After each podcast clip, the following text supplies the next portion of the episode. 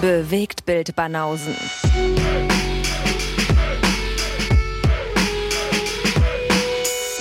Filme, Kino und Serien, bis ihr kotzt. Ein Zipfelklatscher bist. Ein losloses Wesen, du bist. Hast du wieder geübt? Was denn, mein Österreichisch? Mhm. Nicht besonders erfolgreich, wie du hörst. Ach, so langsam nimmt das doch Form an. Findest du? Ja. Okay, kannst du mich nicht mal empfehlen da irgendwie beim Casting? Was willst du denn da machen? Na, wenn Österreich halt gesucht wird. Da sagst du, Mhm. ich kenne einen. Genau, das, das ist nämlich genau das, was sie dann machen. Wenn ein Österreicher gesucht wird, dann suchen sie erstmal in Berlin nach irgendeinem Serben, der vielleicht einen Dialekt nachmachen könnte.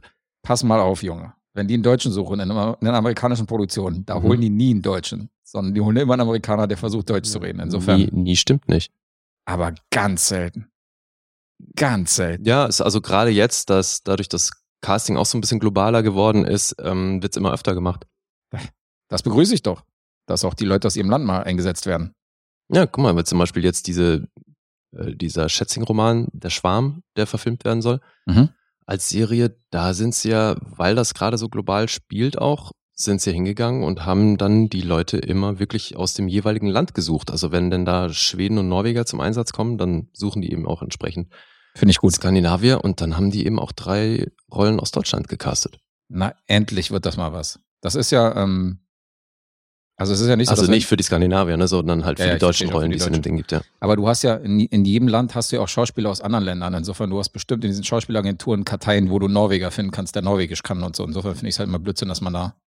Also es muss nicht so weit gehen wie jetzt im Jahre 2021, dass ein Einbeiniger nur von einem Einbeinigen gespielt werden darf und so. Mhm. Das finde ich halt übertrieben. Aber warum man da Leute in Lautschrift irgendeinen Text lernen kann, obwohl man da Schauspieler aus dem gleichen Land nehmen kann, das leuchtet mir halt nicht so ein. Und Thomas Ja. Kretschmann ist halt nicht der einzige Deutsche, den man in einen internationalen Film einsetzen kann. Ja, also so viel sei ich auch mal gesagt. Nee, nee, sie kennen ja auch noch Sebastian Koch und Ah ja, stimmt, Konsorten. sind ja ein, zwei dazugekommen jetzt in den letzten Jahren. Ja. Drei Schauspieler haben wir jetzt schon, die man international mal besetzen kann. Nee, ich finde, es gibt schon auch, also eben, äh, habe ich ja neulich erwähnt, so jemand wie Silvester Groth und solche Leute. Und wie heißt der, ähm, shit, Bock?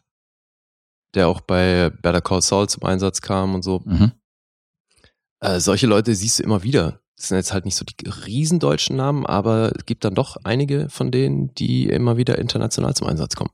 Aber es zieht sich ein bisschen durch die komplette Filmgeschichte, oder? Also früher waren es ja so Kurt Jürgens, Hardy, Hardy Krüger und so. Ja, Es eben. waren ja auch immer die gleichen, die dann so einen internationalen Film aufgetaucht sind. Kinski Klar. später. Mhm. Und äh, heute sind es eigentlich, also okay, jetzt ein bisschen besser Ich meine, geworden. Armin Müller-Stahl und so auch. Ne? Genau. Also, Aber immer so eine Handvoll oder so. Also es war auch nie irgendwie, war noch nie 30, wo du sagst, so, die sind jetzt ständig unterwegs. Sondern nee, aber dafür gibt's ja fünf, auch sechs. nicht genug deutsche Rollen in, in amerikanischen Projekten. In jedem zweiten Film kommt doch ein Deutscher vor. Ja, wenn es dann eben so der Klischee-Bösewicht ist, aber dann haben sie ja ihre Palette an Leuten, auf die sie zurückgreifen. Da war Mhm. auch schon mal, äh, ähm, hier Götz Otto war doch da auch schon mal am Start und so. so. Kann man schon machen. Hast du schon mal Nazi gespielt? Nee, tatsächlich nicht. Das, du gehörst aber zur Minderheit hier in Deutschland, oder? Von den Schauspielern, der noch nie eine Nazi-Uniform getragen hat. Ja, das stimmt wohl, ja. Da kann man, das kann man schon wirklich, äh, kann man schon als Rarität hier ansehen, den Lee. Aber ich habe jetzt endlich mal jemanden aus der DDR gespielt. Auch mal was Neues. Musstest du hier so ein, so ein äh, Steven Spielberg-Akzent auch auf, aufsetzen oder Oh, Alter. soweit ging's da nicht? Ja. Nee, nein. Kennen Sie vielleicht mal den Kofferraum aufmachen? Nee, das äh, lieber nicht. Soweit ging's da nicht. Nee, das überlasse ich den Leuten, die das können. Also, könntest du dir doch so einen Dialekt oder so einen Akzent, könntest du dir ja schon anlernen, oder? So für so eine Rolle. Ja, Aber ich finde, da gibt's Dialekte, von denen man besser die Finger lässt. Weil es einfach schon auch viel damit zu tun hat, womit du phonetisch so im Erstspracherwerb da aufwächst. Mhm. Und da gibt's eben so Dialekte wie Schwäbisch oder eben so vieles aus Ostdeutschland, was sich halt super weit hinten im Hals abspielt. Mhm. Und das zu lernen, wenn du es nicht wirklich von Geburt an mitbekommen hast, ist super schwierig. Also geht in meinen Augen auch nie wirklich gut. So, wenn Leute sich Schwäbisch draufpacken, also, das, also du hörst es halt immer, dass es kein muttersprachlicher Schwabe ist. Muss ja hinten im Hals gut sein, ja. Mhm. Muss man meine Freundin fragen, die kann das, glaube ich. Sie kann, kann also Schwäbisch, ja. Sie würde es wahrscheinlich schnell lernen, ja. Okay.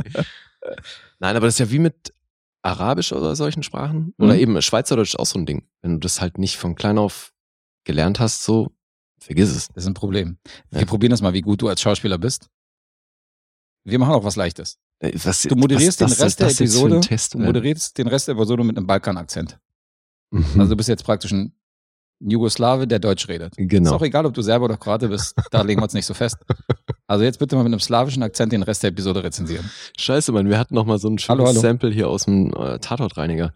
Ja, Wie war wo das ist es noch? Ja, Ja. wo ist es hin? Ja. vielleicht ist es bei dir irgendwo, keine Ahnung. Nee, ich habe den hier. I'm out, but remind me to show you good movies sometime. Der passt auch immer. ist das so? Ich freue mich so sehr, Mann, weil Lee hat mir hier ein altes Setup wieder aufgelegt hier auf das Sampleboard und ey, Do you have any idea how much those animals cost us? die Alpakas sind back, Ladies and Gentlemen. Wie, wie habe ich sie vermisst? Return of the Alpacas. Also hier sind ein paar Oldschool-Samples drauf, die ich lange nicht gesehen habe und das ist wie ein, das ist wie ein Wiedersehen nach vielen Jahren. Ach, scheiße, Mann, was Herz hat auf. die denn gesagt noch? Immer, immer weiter rein oder was hat die gesagt? Tiefer, tiefer, Eide, Eide, tiefer. Eide, Eide, immer. tiefer. gründlich, musst du gründlich machen. Musst du gründlich machen, ja. Aber es gab Micha von Nerd Talk, der hat's ja gleich erkannt. Ah ja? Der hat da, wo wir den Sample gedrückt haben, wusste er gleich, ach Kratz, das ist doch hier äh, Tatortreiniger, Ja, wo er es gleich gecheckt hat. geil. Ziemlich lustig. So, du hast uns doch gar nicht vorgestellt. Jetzt quatschen wir hier blöde. Stell uns doch mal Wie? vor, wie sonst so fein. Ach so, Ja. sagen, dass wir die Bewegtbildbanausen sind. Hier sind die Bewegtbildbanausen. Genau die. Tabula Rasa. Heute die äh, Sunshine Reggae Edition mal wieder. Du meinst aufgrund des Wetters? Ja, aufgrund der Pfütze auf dem Stuhl. Ja. Und äh, man möge uns verzeihen, das Fenster ist auf. Vielleicht kommt unsere Sängerin wieder zum Vorschein oder Vögel zwitschern oder sonst was, aber Ja, wir wollen ja nur nicht, äh, wir wollen uns ja nur nicht quälen hier für diesen Podcast. Wir wollen ja noch funktionieren. die Sommer-Edition. Das ist sowas von dieser Sommer Edition. Das ist doch gut. Und deswegen liefern wir einen kleinen Podcast heute in äh, brütender Hitze. Mhm. Und bin mal gespannt, was du mitgebracht hast, weil äh, nach wie vor unser Konzept, ich habe keine Ahnung, was du hier in Filmen und Serien anschleppst. Ja, geht mir ja genauso. Und ähm, wir werden natürlich nicht verraten, wie es abläuft oder wie es ausgeht. Aber Das wissen wir auch noch nicht. doch wissen wir, Wie es ausgeht? ich wollte ja darauf hinaus, dass wir das Quiz schon abgedreht haben.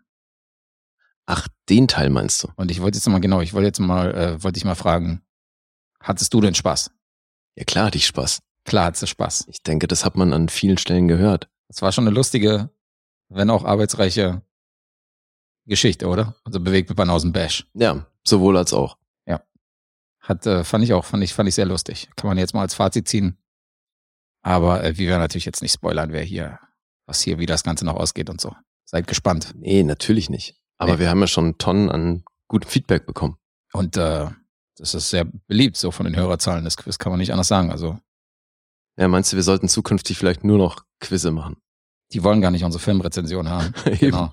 Die wollen, wie wir irgendwelche Leute bloßstellen und, äh, und hier irgendwelche Gäste beleidigen. Aber das machen wir eigentlich bei den Filmrezensionen auch. Ja, aber vielleicht wäre das mal das nächste Konzept. Wir verzichten darauf, Filme zu rezensieren, machen einfach nur noch Quiz. Ja, das wäre aber sehr, ich glaube, es wäre die, obwohl ich mir, ich, überlege gerade, ob es die zeitaufwendige Variante wäre, aber ich meine, die ganzen Infos zu den Filmen rauszuschreiben, sich vier Stunden Making-ofs anzugucken, das ist ja auch nicht ohne. Also da steckt ja auch eine Menge Arbeit hinter. Aber ich frage mich echt, ob, äh, wenn uns jetzt jemand das erste Mal hört und der hört in das Quiz rein, wie wir unsere Leute, wie wir unsere Gäste da beleidigen, denken vielleicht, weiß ich nicht, die sehen wir zum ersten Mal oder kennen wir, kennen die gar nicht. Und dann, wir sind ja schon ein bisschen, wir sind ja schon ein bisschen frech. Ach was. Würdest du dann nicht ausschalten und würdest denken, was sind das für Wichser? Ja, aber das, guck mal, das könntest du doch jetzt bei jeder anderen x-beliebigen Rezension auch sagen. Wenn du da in die falsche reinschaltest, ohne jemals vorher was Friedliches gehört zu haben, dann denkst du auch, was ist denn hier los? Wenn es die falsche wäre. Ja, eben. Wenn irgendwie jemand möchte wissen, wie ich Valhalla Rising fand. Aber es sorgt natürlich auch für einen gewissen Unterhaltungswert. Das ist so ein bisschen so dieses Ja, ja, aber zum Thema RTL, der Abschreckung. heiße Stuhl. Kennst du noch? Ja, klar. Da war ja auch nur Radau. Wenn da kein Radau war, war es ja eine langweilige Episode. Sind wir das RTL der Podcasts oder was? Wir sind das RTL Plus der Podcast, ja. Wir sind nicht so anspruchsvoll wie RTL danach, sondern das RTL Plus von damals aus den 90ern. Das sind die Bewegtbildbanausen. Mhm.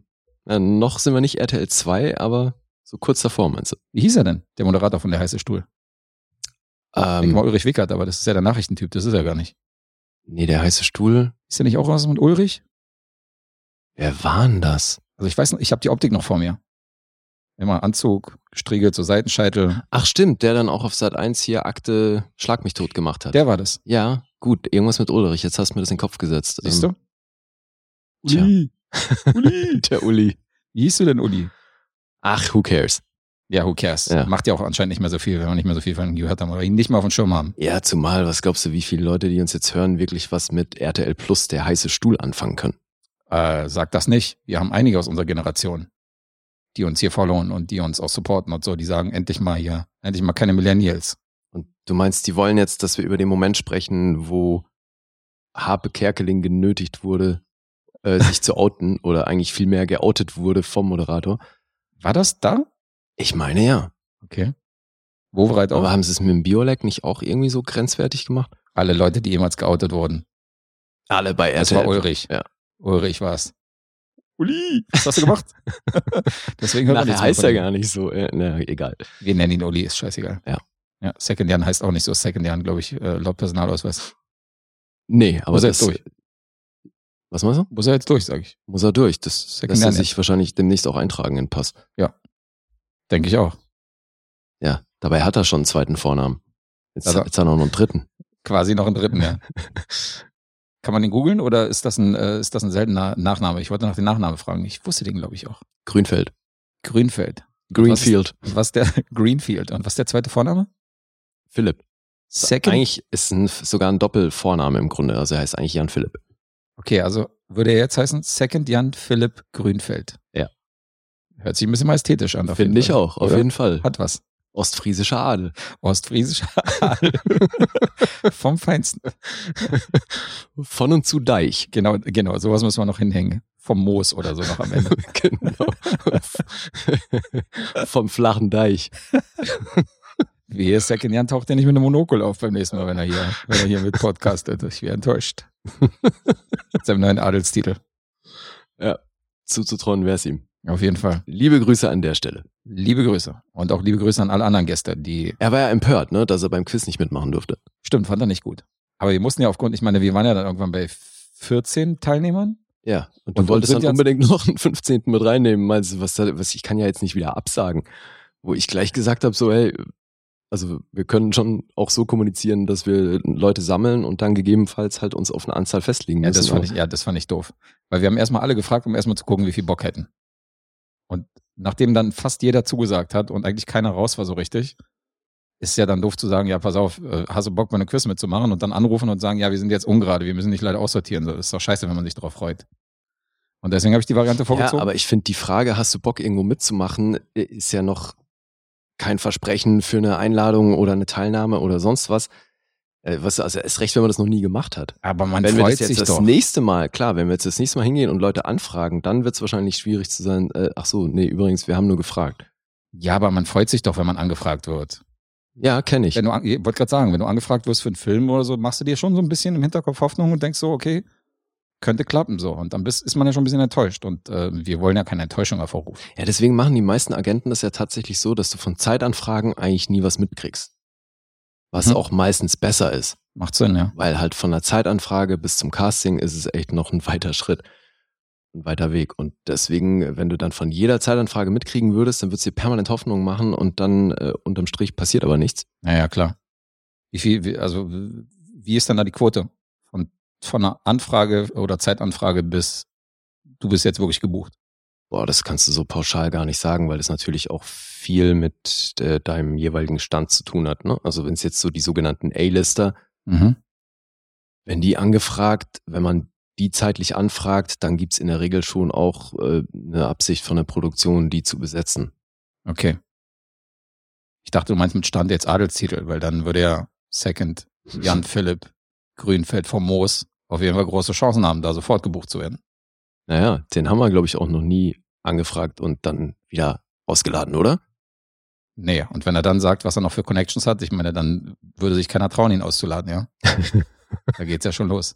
Aber was ich damit sagen will, ist, dass wir ja noch genug Kandidaten haben, die zu uns zu Gast gekommen sind, die wir nicht beim Quiz hatten und die wir dann vielleicht beim nächsten Jahr mit reinnehmen oder dann andere vielleicht, die dieses Jahr mitgemacht haben, beim nächsten Jahr nicht dabei sind, dafür wieder neue Gesichter kommen, falls wir das nochmal machen oder eventuell mal ein Hörer oder eine Wildcard oder sonst was. Also Fände ich eh gut, das mit Ja. Hörern zu machen. ja, da kam auch der Vorschlag, dass ähm, das war vielleicht, vielleicht macht man da so eine Vorauswahl an Hörern, die Bock haben und äh, der Sieger kommt weiter oder so. Also wissen wir alles noch nicht. Aber jedenfalls, So, so, also jetzt eine Vorauswahl mit den Hörern. Wie, das heißt, du bist dann jetzt quasi der Caster von den Hörern, oder wie darf ich mir das vorstellen? nein, die Hörer, die Bock haben mitzumachen, Ja, Die treten gegeneinander an. Ach so, Und der, gleich. der am Ende übrig bleibt, das ist derjenige, der dann mit Quiz mitmachen darf. Ey, Alter, das wird ja immer komplexer. Ja. Also, es Bei der Fußball-WM und bei der Fußball-WM gibt es ja auch eine Ja, Vorqualifikation. eben. wer da Ich wollte gerade sagen, es ändert dann aber damit, dass wir hier so eine Liga aufziehen, wo es jede Woche irgendein Quiz gibt und die obersten sechs sind dann qualifiziert fürs Bash, Alter. Was geht denn ab? Bring doch nicht so eine Ideen rein. Du weißt ganz genau, wie das endet. Es Ja, endet immer eben. daran, dass wir sagen, yes, Genau so machen wir es. genau so. Lass uns aus jedem Kontinent fünf Leute suchen, die da, yes, beste Idee, Lee, genau das. Scheiß mal drauf, eine Episode 45 Minuten mit zwei Leuten. Ja. Wir machen 50. Das nächste Bash ist dann das Finale in Las Vegas, wo Ja. alle, alle Kontinente zusammenkommen. Ja. Live, live, äh, genau. Wir mieten dann Las Vegas, das Bellagio und äh, bringen dann eine Live-Show. Ja, lustig, lustig, lustig. Aber gut, jetzt haben wir die, jetzt haben wir den gröbsten Teil hinter uns und jetzt haben wir schon wieder das nächste Pferd im Stall. Fantasy Filmfest, wieder neue Arbeit, wieder neue Specials. Äh, Ja. Wieder eine Menge gucken und eine Menge bearbeiten. Aber wie schön, endlich wieder Kino. Endlich wieder Kino, ja. Das wird gleichzeitig auch unsere, unser Comeback. Mhm. Aber heute haben wir noch keine Kinofilme dabei. Nee, heute ist noch nichts mit Kino. Heute ist äh, same old, same old. Wollen wir überleiten in den offiziellen Teil. Ja, sehr gerne. Hast du Lust anzufangen? Ich äh, bin kein lustloses Wesen. Ich kann gerne anfangen. Okay. Und äh, bringe meinen ersten Film. Und warum ich den bringe, ist sehr interessant. Weil wir supporten ja auch unsere Homies, die Film fressen. Ja. Anständig wie wir sind. Man supportet sich gegenseitig, nicht nur indem man zu denen in den Podcast kommt, sondern man äh, unterstützt die Jungs auch, weil die sind auch bei Patreon und bei Steady, so wie wir. Und die haben ein ähnliches System wie wir, denn die haben auch Filme, die man auslosen kann und äh, wo man dann aus dem Lostopf da f- ziehen die Jungs verschiedene Filme und rezensieren die dann. Und die haben einen Film gezogen, den ich reingeschmissen habe, wo ich gesagt habe, okay, das wäre lustig, wenn ich von dem mal was höre. Und das ist ein Film, den ich als zwölfjähriger Steppke in Serbien in so einem, es war ja noch nicht mal richtiges Kino, das war so, das war so wie so ein Uni-Essens-Mensa-Saal, wo sie halt eine Leinwand hatten und wo sie halt einen Film gezeigt haben, aber halt so Kinoticketpreise genommen haben. Und da habe ich einen Film gesehen, für den ich damals viel zu jung war und den ich noch überhaupt nicht gucken durfte. Aber das war das erste Mal, dass ich so einen krassen Film, weil ich habe ja zu Hause natürlich auch schon Alien und Tanz der Teufel geguckt und so heimlich auf VS. Mhm. Aber dass ich im Kino in groß, im Dunkeln so einen Film sehen durfte, wo nur große Kinder normalerweise rein dürfen, das war für mich schon ein bisschen spooky. Die großen Kinder. Und den Film habe ich irgendwann gerewatcht und da fand ich ihn immer noch geil. Und den habe ich den Film Fressen reingeworfen in den Losthof. Und die haben den gezogen und haben darüber geredet. Ich habe gesagt, okay, bevor die jetzt über den Film reden und bevor ich mir das anhöre, gucke ich mir den auch nochmal an, ob der noch so funktioniert und ob der noch so gut ist und ob Mhm. der noch frisch ist.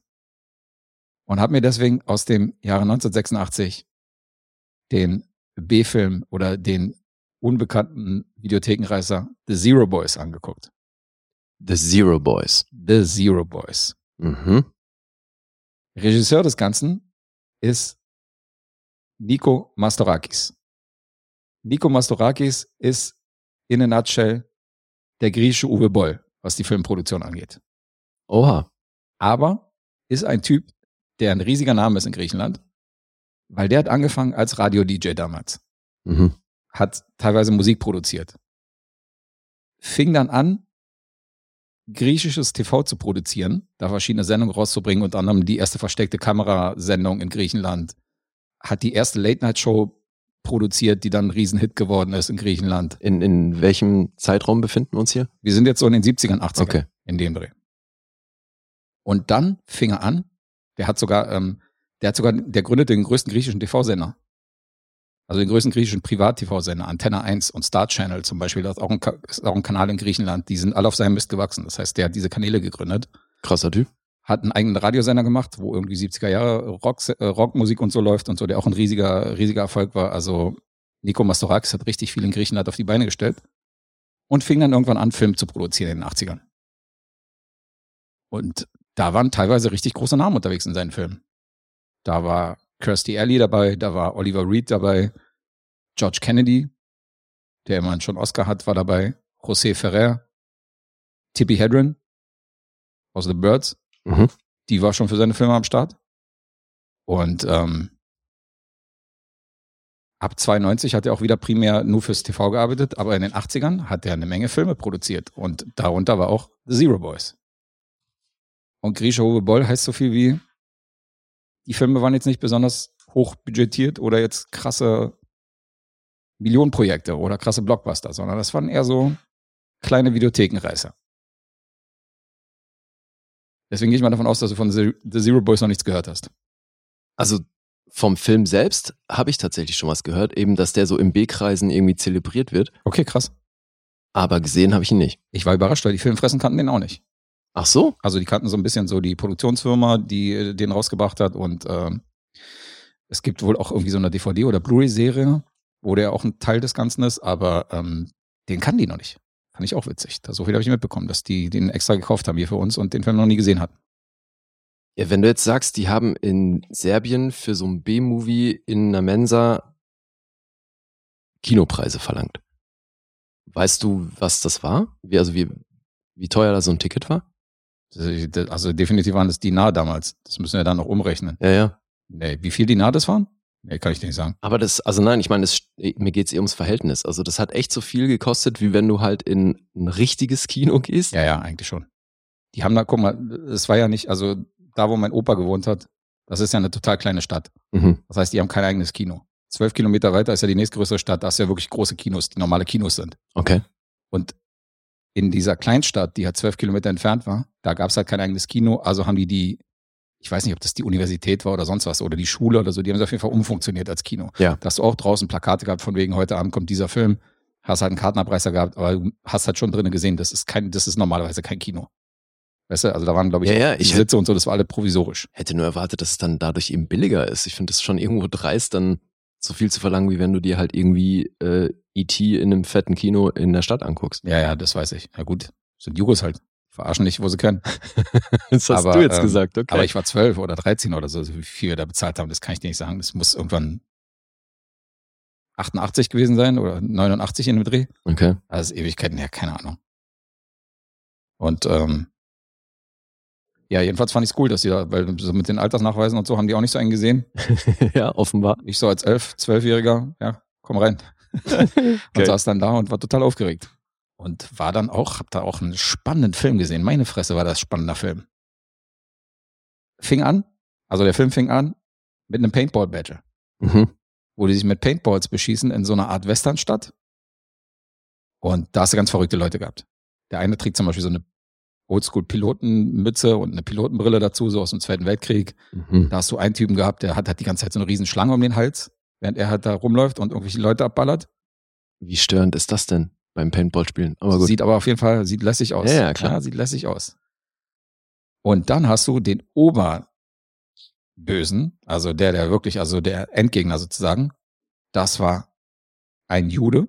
Das haben wir später erfahren, dass er ein Jude ist. Trägt aber eine Nazi-Uniform. Mhm. Schön hier mit Reichskreuz und hier ähm, Hakenkreuzbinde und so. Das ist so der Endgegner. Der Film spielt aber in den 80ern. Der Film spielt in den 80ern, ja. Das ist, Okay. äh, ist kein Retro-Ding. Und unsere Helden, die Zero Boys, das sind nämlich die Helden, die sind noch ungeschlagen. Mhm. Also null auf der Verliererliste. Jetzt weißt du, woher der Name herkommt. Crazy. Das sind so die Helden. Und die haben natürlich ein anderes Vorbild, Sly Stallone in Rambo.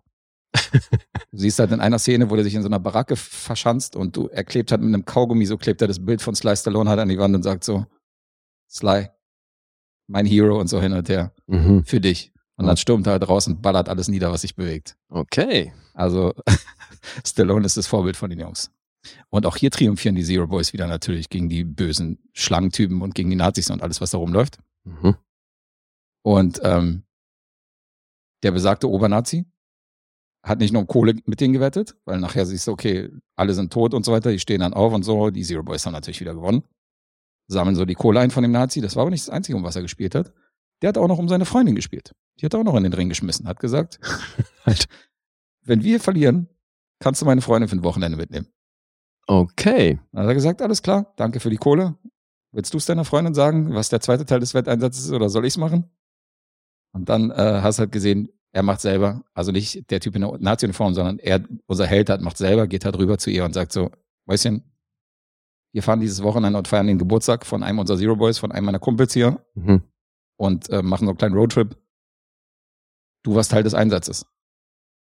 Und sie regt sich natürlich erstmal auf und geht hin und macht äh, Schluss mit dem Nazi und sagt so, was für ein Arschloch du bist und äh, was glaubst du, dass du mich hier wie Pokerchips in die, in die Mitte einfach schmeißt und so und äh, regt sich tierisch auf. Aber sagt natürlich aus Prinzip, sie wird jetzt mitgehen mit ihm, um mir natürlich eins auszuwischen. so. Also sie ist ein Count me in. So, ich bin dabei. Aha. Und dann zieht diese Truppe, drei Jungs, drei Girls, also sprich zwei Pärchen und dann noch unser Oberheld, der Rambo-Fan, mit, äh, mit dieser besagten, mit dem Wetteinsatz. Ja. Also sind drei Girls und drei Jungs, die fahren dann los. Und unterwegs machen die so ein bisschen Pause, campen dann so im Wald, chillen da, pinkeln, essen was und sehen da im Haus so eine verlassene, verlassenes Haus, also so ein Waldhaus Mhm. und sagen dann, okay, lass uns hier über Nacht einfach bleiben, scheint, scheint äh, keiner drin zu wohnen, keiner ist hier, chillen wir uns hier einfach rein, soll nämlich regnen und gewittern und dann fahren wir am nächsten Morgen weiter. Das ist der Plan. Und dann machen die sich in dieser Waldhütte bereit. Und dann passieren komische Sachen. Weil ähm, die saufen natürlich und haben Spaß und das eine Pärchen hat natürlich, sind natürlich alles horny Teenager und die einen haben natürlich Sex oben in dem Einzimmer. Mhm. Und die Frau fängt dann an zu schreien, aber nicht, weil sie es so geil findet, sondern die fängt an zu schreien, weil sie oben beobachtet wird von einem Typen durch so eine, durch so ein Loch in der Decke, praktisch so in dem Holz. Mhm. Sie ist halt ein Auge und sie fängt an zu schreien und sagt, hier ist irgendjemand, der uns beobachtet. Okay.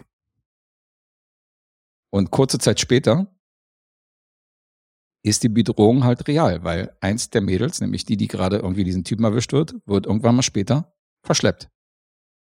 Als die oben irgendwie äh, im Bad ist und sich frisch machen will, wird die von einem Typen mit einem Messer entführt und verschleppt. Und dann kommen unsere Kumpels dann später in die Scheune rein, die da auch steht auf dem Geländer und finden in der Scheune, Scheune so eine aufgebaute Kamera, wo halt ein Video läuft, Mhm.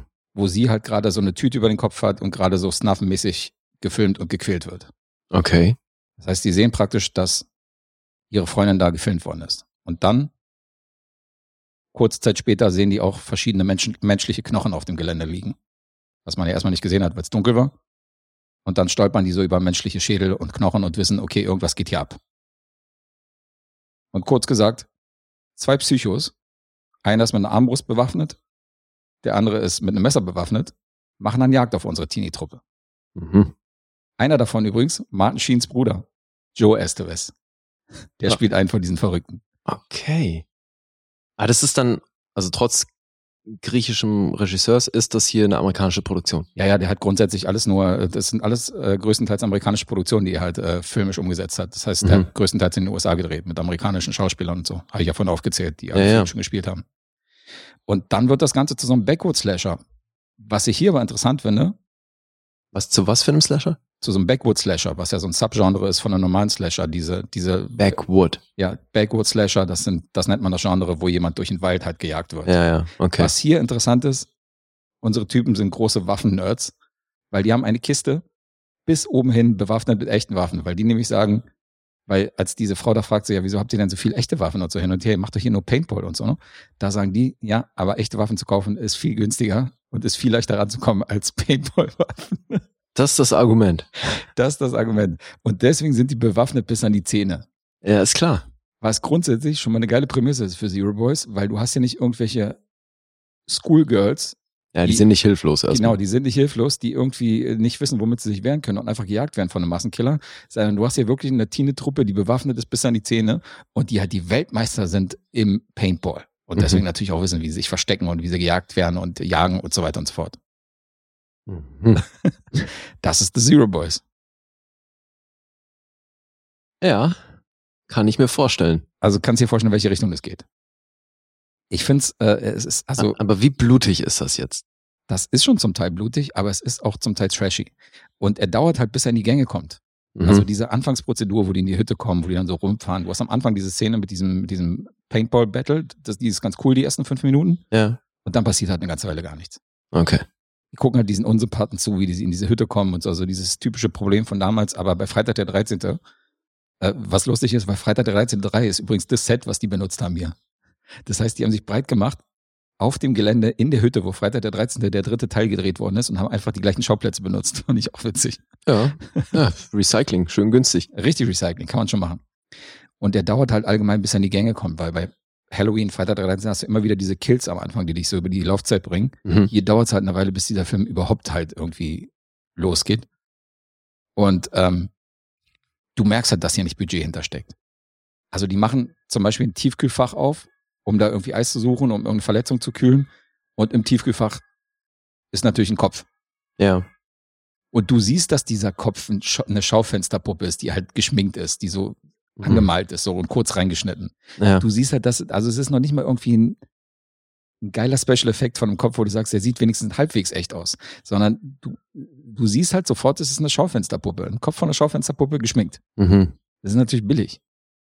Aber trotzdem, so billig er produziert ist, hat dieser Film so Guilty Pleasure Qualität. Ja. Nach wie vor. Aber es ist so nicht dieses spannende, Fingernägel-knipsende Ding von damals, wo ich im Kino saß und dachte so, Alter, was für ein spannender Film. Davon bin ich hier weit entfernt. Und am Ende, also entweder ist ihnen, ist ihnen das Geld ausgegangen oder aber die Ideen, weil das definitiv eine Frechheit, weil dieser Film einfach mal aufhört irgendwo an der Stelle. Und du denkst so, okay, was? Da kommt Nachspann. Okay. Ohne- er ist, er ist aber eigentlich nicht zu Ende. Oder? Nee, ohne richtig diesen Film zu Ende zu erzählen. Also das ist, der kommt ganz plötzlich. Also die Sonne geht dann auf, die blenden dann so, dass, dass halt die Sonne wieder aufgeht. Ja. Was dann passiert, will ich natürlich nicht erzählen, weil das wäre ein Spoiler. Ja. Und dann siehst du den Nachspann, wo ich dann denke, okay, was soll das jetzt heißen? Nur weil jetzt der Tag angebrochen ist, ist jetzt, ist jetzt hier die wilde Jagd vorbei oder was? Also es sind nicht alle tot, dass du sagen kannst, okay, jetzt hat man hier irgendwie ein Ende, Ja, sondern das ist so mittendrin. Sagst du einfach aufhören. Okay. Hm, schade. Das hat natürlich auch nicht geholfen. Ja, The Zero Boys. Werden sie diesmal ihre erste Niederlage davontragen? Unsere Zero Boys? Aber das klingt jetzt wirklich nicht so, als wäre der gut gealtert oder als hätte der immer noch irgendwie so einen, so einen großen Trash-Wert oder als müsste man den gesehen haben. Also gut gealtert ist er definitiv nicht. Das ist schon wirklich ein B-Reißer Trash-Film und der funktioniert nur als Guilty Pleasure, nicht als ernstzunehmender Backwoods-Slasher wie, an, wie andere, die wirklich Bier ernst zu nehmen sind. Sowas. Ja. ja, keine Ahnung, Spit on Your Grave oder so eine Sachen. Also da gibt's schon andere Vertreter mittlerweile. Also da ist der schon definitiv seit 1986 schon total in die Jahre gekommen. Aber man kann den gucken, man hat schon Spaß dabei. Aber der ist nicht wirklich geil. Mhm. Und jetzt halte ich fest. Der namhafteste Name Ja. in dem ganzen Cast. Musik ist von Hans Zimmer. Krass. Das ist sein fünfter Langfilmscore. Wow. Sein fünfter Langfilmscore war für The Zero Boys. Das ist ja krass. Krass, oder? Fand ich Hm. auch sehr interessant, den mal im Nachspann gesehen zu haben. Alter, Alter. Den hättest du hier, da hättest du hier seine äh, König der Löwen äh, Melodien hast du hier noch nicht gehört. Das hört sich noch ein bisschen anders an. Ja. Kein guter Score. Na doch, aber halt so ein, ja, so ein Action-Score aus den 80s halt so. Also da du denkst ja nicht an Hans Zimmer. Nee, klar. Also nichts groß mit Streichern und so. Action, Thriller, Horror. The Zero Boys. Ich bin natürlich gespannt, was die Jungs von den Fünffressen darüber gesagt haben. Ich wollte mich da nicht beeinflussen lassen. Ach so, das hast du noch nicht gehört. Habe ich nicht gehört, nee, weil ich hier natürlich hier äh, ohne irgendwelche Einflüsse reingehen wollte und erstmal hier meinen Eindruck äh, mitteilen. Mhm. Mal gucken, wie die den fanden. Ich kann mir nicht vorstellen, dass sie den jetzt als äh, 10 von 10 irgendwo einloggen. Willst du die Punkte oder hast du noch Fragen? Ich habe keine Ahnung, wo du gelandet bist, aber ja, sag mal was zu den Punkten. Also der ist nicht mehr wirklich gut, ja. Das ist nicht mehr so spannend, wie ich ihn in Erinnerung hatte. Und beim Rewatch fand ich den damals auch noch gut. Aber jetzt mittlerweile 25 Jahre später, drittes Mal geguckt, nicht mehr so richtig gut. Mhm. Aber Guilty Pleasure. Guilty Pleasure heißt, Naja. ist nicht ganz daneben. Ja. Ja. Äh, es gibt nun eine IMDb-Bewertung, die ist bei 5,1. Kein Metascore. Rotten Tomatoes, äh, Kritikerbewertung gibt's auch nicht, aber eine Audience-Bewertung Mhm. 3,2. Naja. Immerhin über 1000 Votes. Und Letterboxd ist sie bei einer 2,8. Mhm. Für The Zero Boys. Wie viel, Tja. wie viel gibt Guess?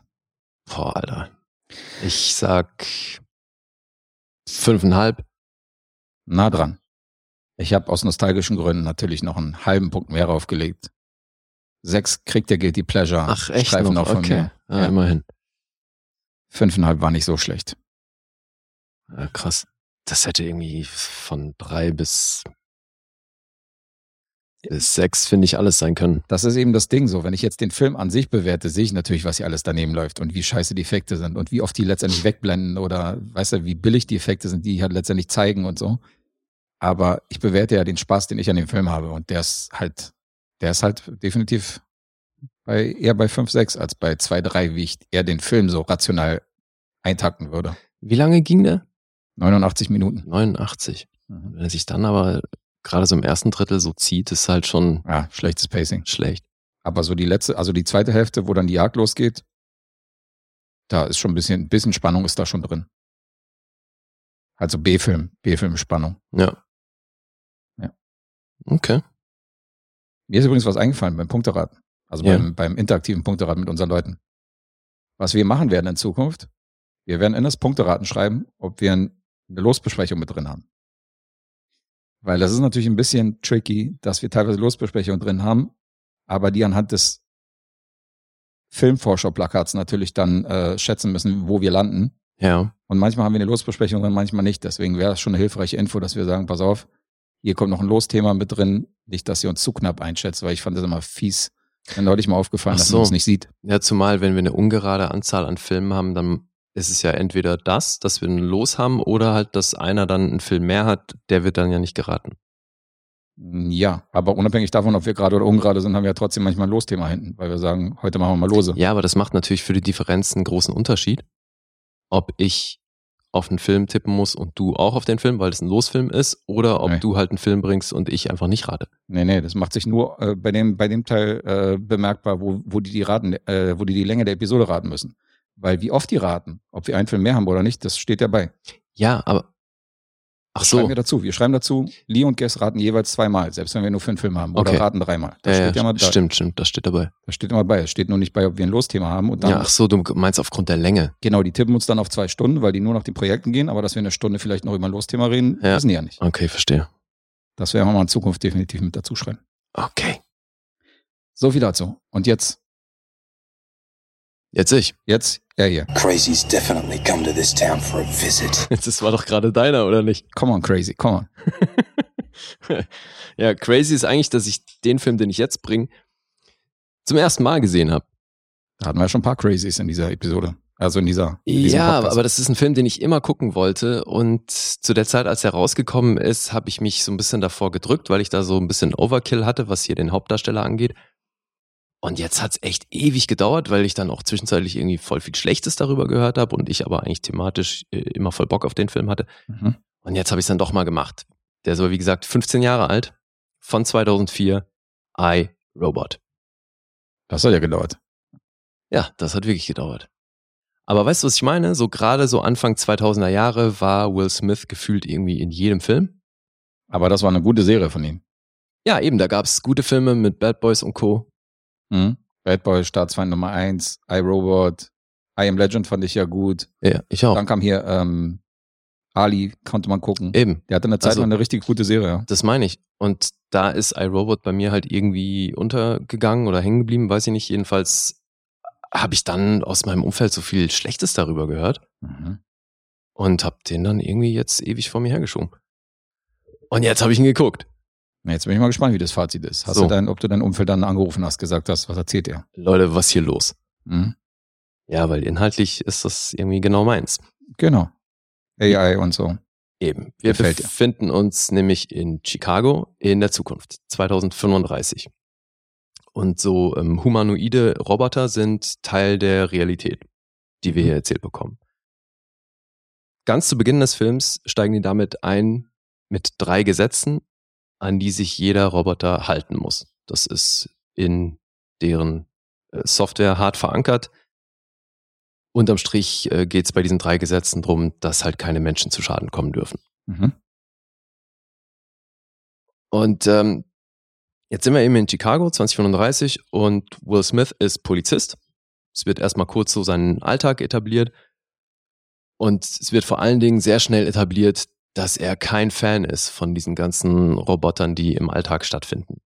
So, der ist ja irgendwie so ein bisschen oldschooler und scheint auch ein ernsthaftes Problem mit denen zu haben. Das wird dann nach und nach über Träume, die wiederkehren, erzählt, wo da das Problem liegt. Will Smith ist eher der Optimus Hate Crime, ja. Ja. Definitiv. Also was Roboter angeht, ja. Jetzt ist es so, dass eines Tages Dr. Alfred Lanning, der ist Chefentwickler von US Robotics, der Mhm. wird tot aufgefunden. Und die Figur von Will Smith, Del Spooner, wird zum Tatort gerufen und zwar direkt auch via Alfred Lanning. Weil das ja alles so futuristisch ist, funktioniert das also alles digital. Er kriegt wie so ein Hologramm projiziert. Da heißt eben, dass er da hinkommen muss. Und am Tatort selbst ist da auch wieder Dr. Alfred Lanning nicht nur als Leiche, sondern dann eben auch in Hologrammform zu sehen und gibt ihm kryptische Hinweise. Mhm. Dann untersucht er US Robotics, spricht da mit der Führungsetage und ähm, kriegt dann auch relativ schnell eine Robotics-Psychologin aufs Auge gedrückt, die ihn da durchs Unternehmen führen soll, gespielt von Bridget Moynihan. Die spielt hier Susan Calvin. Die hat ja auch in der Zeit irgendwie einiges gemacht, ne? So Ja, ja. Die war gut unterwegs. Lord of War. Lord of War, Coyote Ugly war die doch auch am Start. Stimmt, ja. Also nicht, dass das jetzt ein guter Film wäre, aber bei John Wick 2 ist sie auch wieder zum Einsatz gekommen. Also die ist nicht so wirklich in der Versenkung verschwunden. Mhm. Ja, die ist dann eben fortan an seiner Seite und dann wird der Chef, Lawrence Robertson, der wird auch befragt, gespielt von Bruce Greenwood und macht natürlich einen mörder-shady Eindruck, so, weil der primär natürlich das, äh, den Profit vor Augen hat, den es hier zu machen geht, weil es steht nämlich der Launch von einem neu entwickelten Roboter an, der nochmal alles verbessern soll. So jeder Haushalt soll dann so einen Roboter bekommen, der ihm eben im Alltag hilft. Mit Mhm. allem, was so ansteht. Und bei seinen Nachforschungen findet Spooner dann immer mehr Hinweise und stößt dann auch relativ bald auf einen Roboter, der so ein bisschen sein eigenes Ding macht. Der beachtet diese Gesetze nicht hundertprozentig und sticht da ziemlich raus. Dann gibt's eine ziemlich abgefahrene Szene, wo er dann in diese Halle mit den ganzen neuen Robotern kommt und die sind, stehen alle aufgereiht da, wie so eine Armee, wie, wie so eine Klonarmee. Und er zieht dann die Waffe, hält die den ganzen Robotern vor den Kopf und einer springt dann da eben aus der Formation raus und versucht zu flüchten. Mhm. Das ist Sunny. Gesprochen von Alan Tudyk, der irgendwie schon das ein oder andere Mal solche AI-gesteuerten Wesen gesprochen hat oder auch irgendwelche Aliens und so. Der ist da ja schon Der spricht den, okay. gut zugange. Ja, Dr. Alfred Lanning, übrigens gespielt von James Cromwell, Mhm. der hier halt aber, wie gesagt, eigentlich gleich zu Beginn des Films tot ist und dann primär in Hologrammform auftaucht. Und ähm, ja, Bruce Greenwood Ist habe ich schon bei. Silbert hier. Dass die Hochkaräter hier, die Schauspieler nur als Hologramm auftauchen. Ja, ist ein bisschen aufwendiger als Sinbad. Ein bisschen. Ja, 120 Millionen hat das Ding gekostet. Also das war nicht günstig. War auch Oscar nominiert für beste visuelle Effekte. Mhm. Hat da allerdings gegen Spider-Man 2 verloren. Was, glaube ich, legitim ist. Aber ich finde es auch krass, wirklich. Also gerade überlegst, ich habe den jetzt zum ersten Mal gesehen. CGI geht voll klar. Funktioniert noch. Die Welt, die die hier erschafft haben und erzählen, funktioniert für mich. Voll. Hat schon, da mal, echt schon mal gut. an keiner Stelle ein großes Problem. Klar siehst du manchmal, ne, aber ich glaube, das passt einfach für mich auch irgendwie zum gesamten Look des Films, dass du bei manchen Sachen natürlich siehst, dass es Greenscreen ist und da ist eventuell nicht alles so wahnsinnig gut gealtert, aber wie gesagt, für mich passt das ein rundes Ding. Mhm.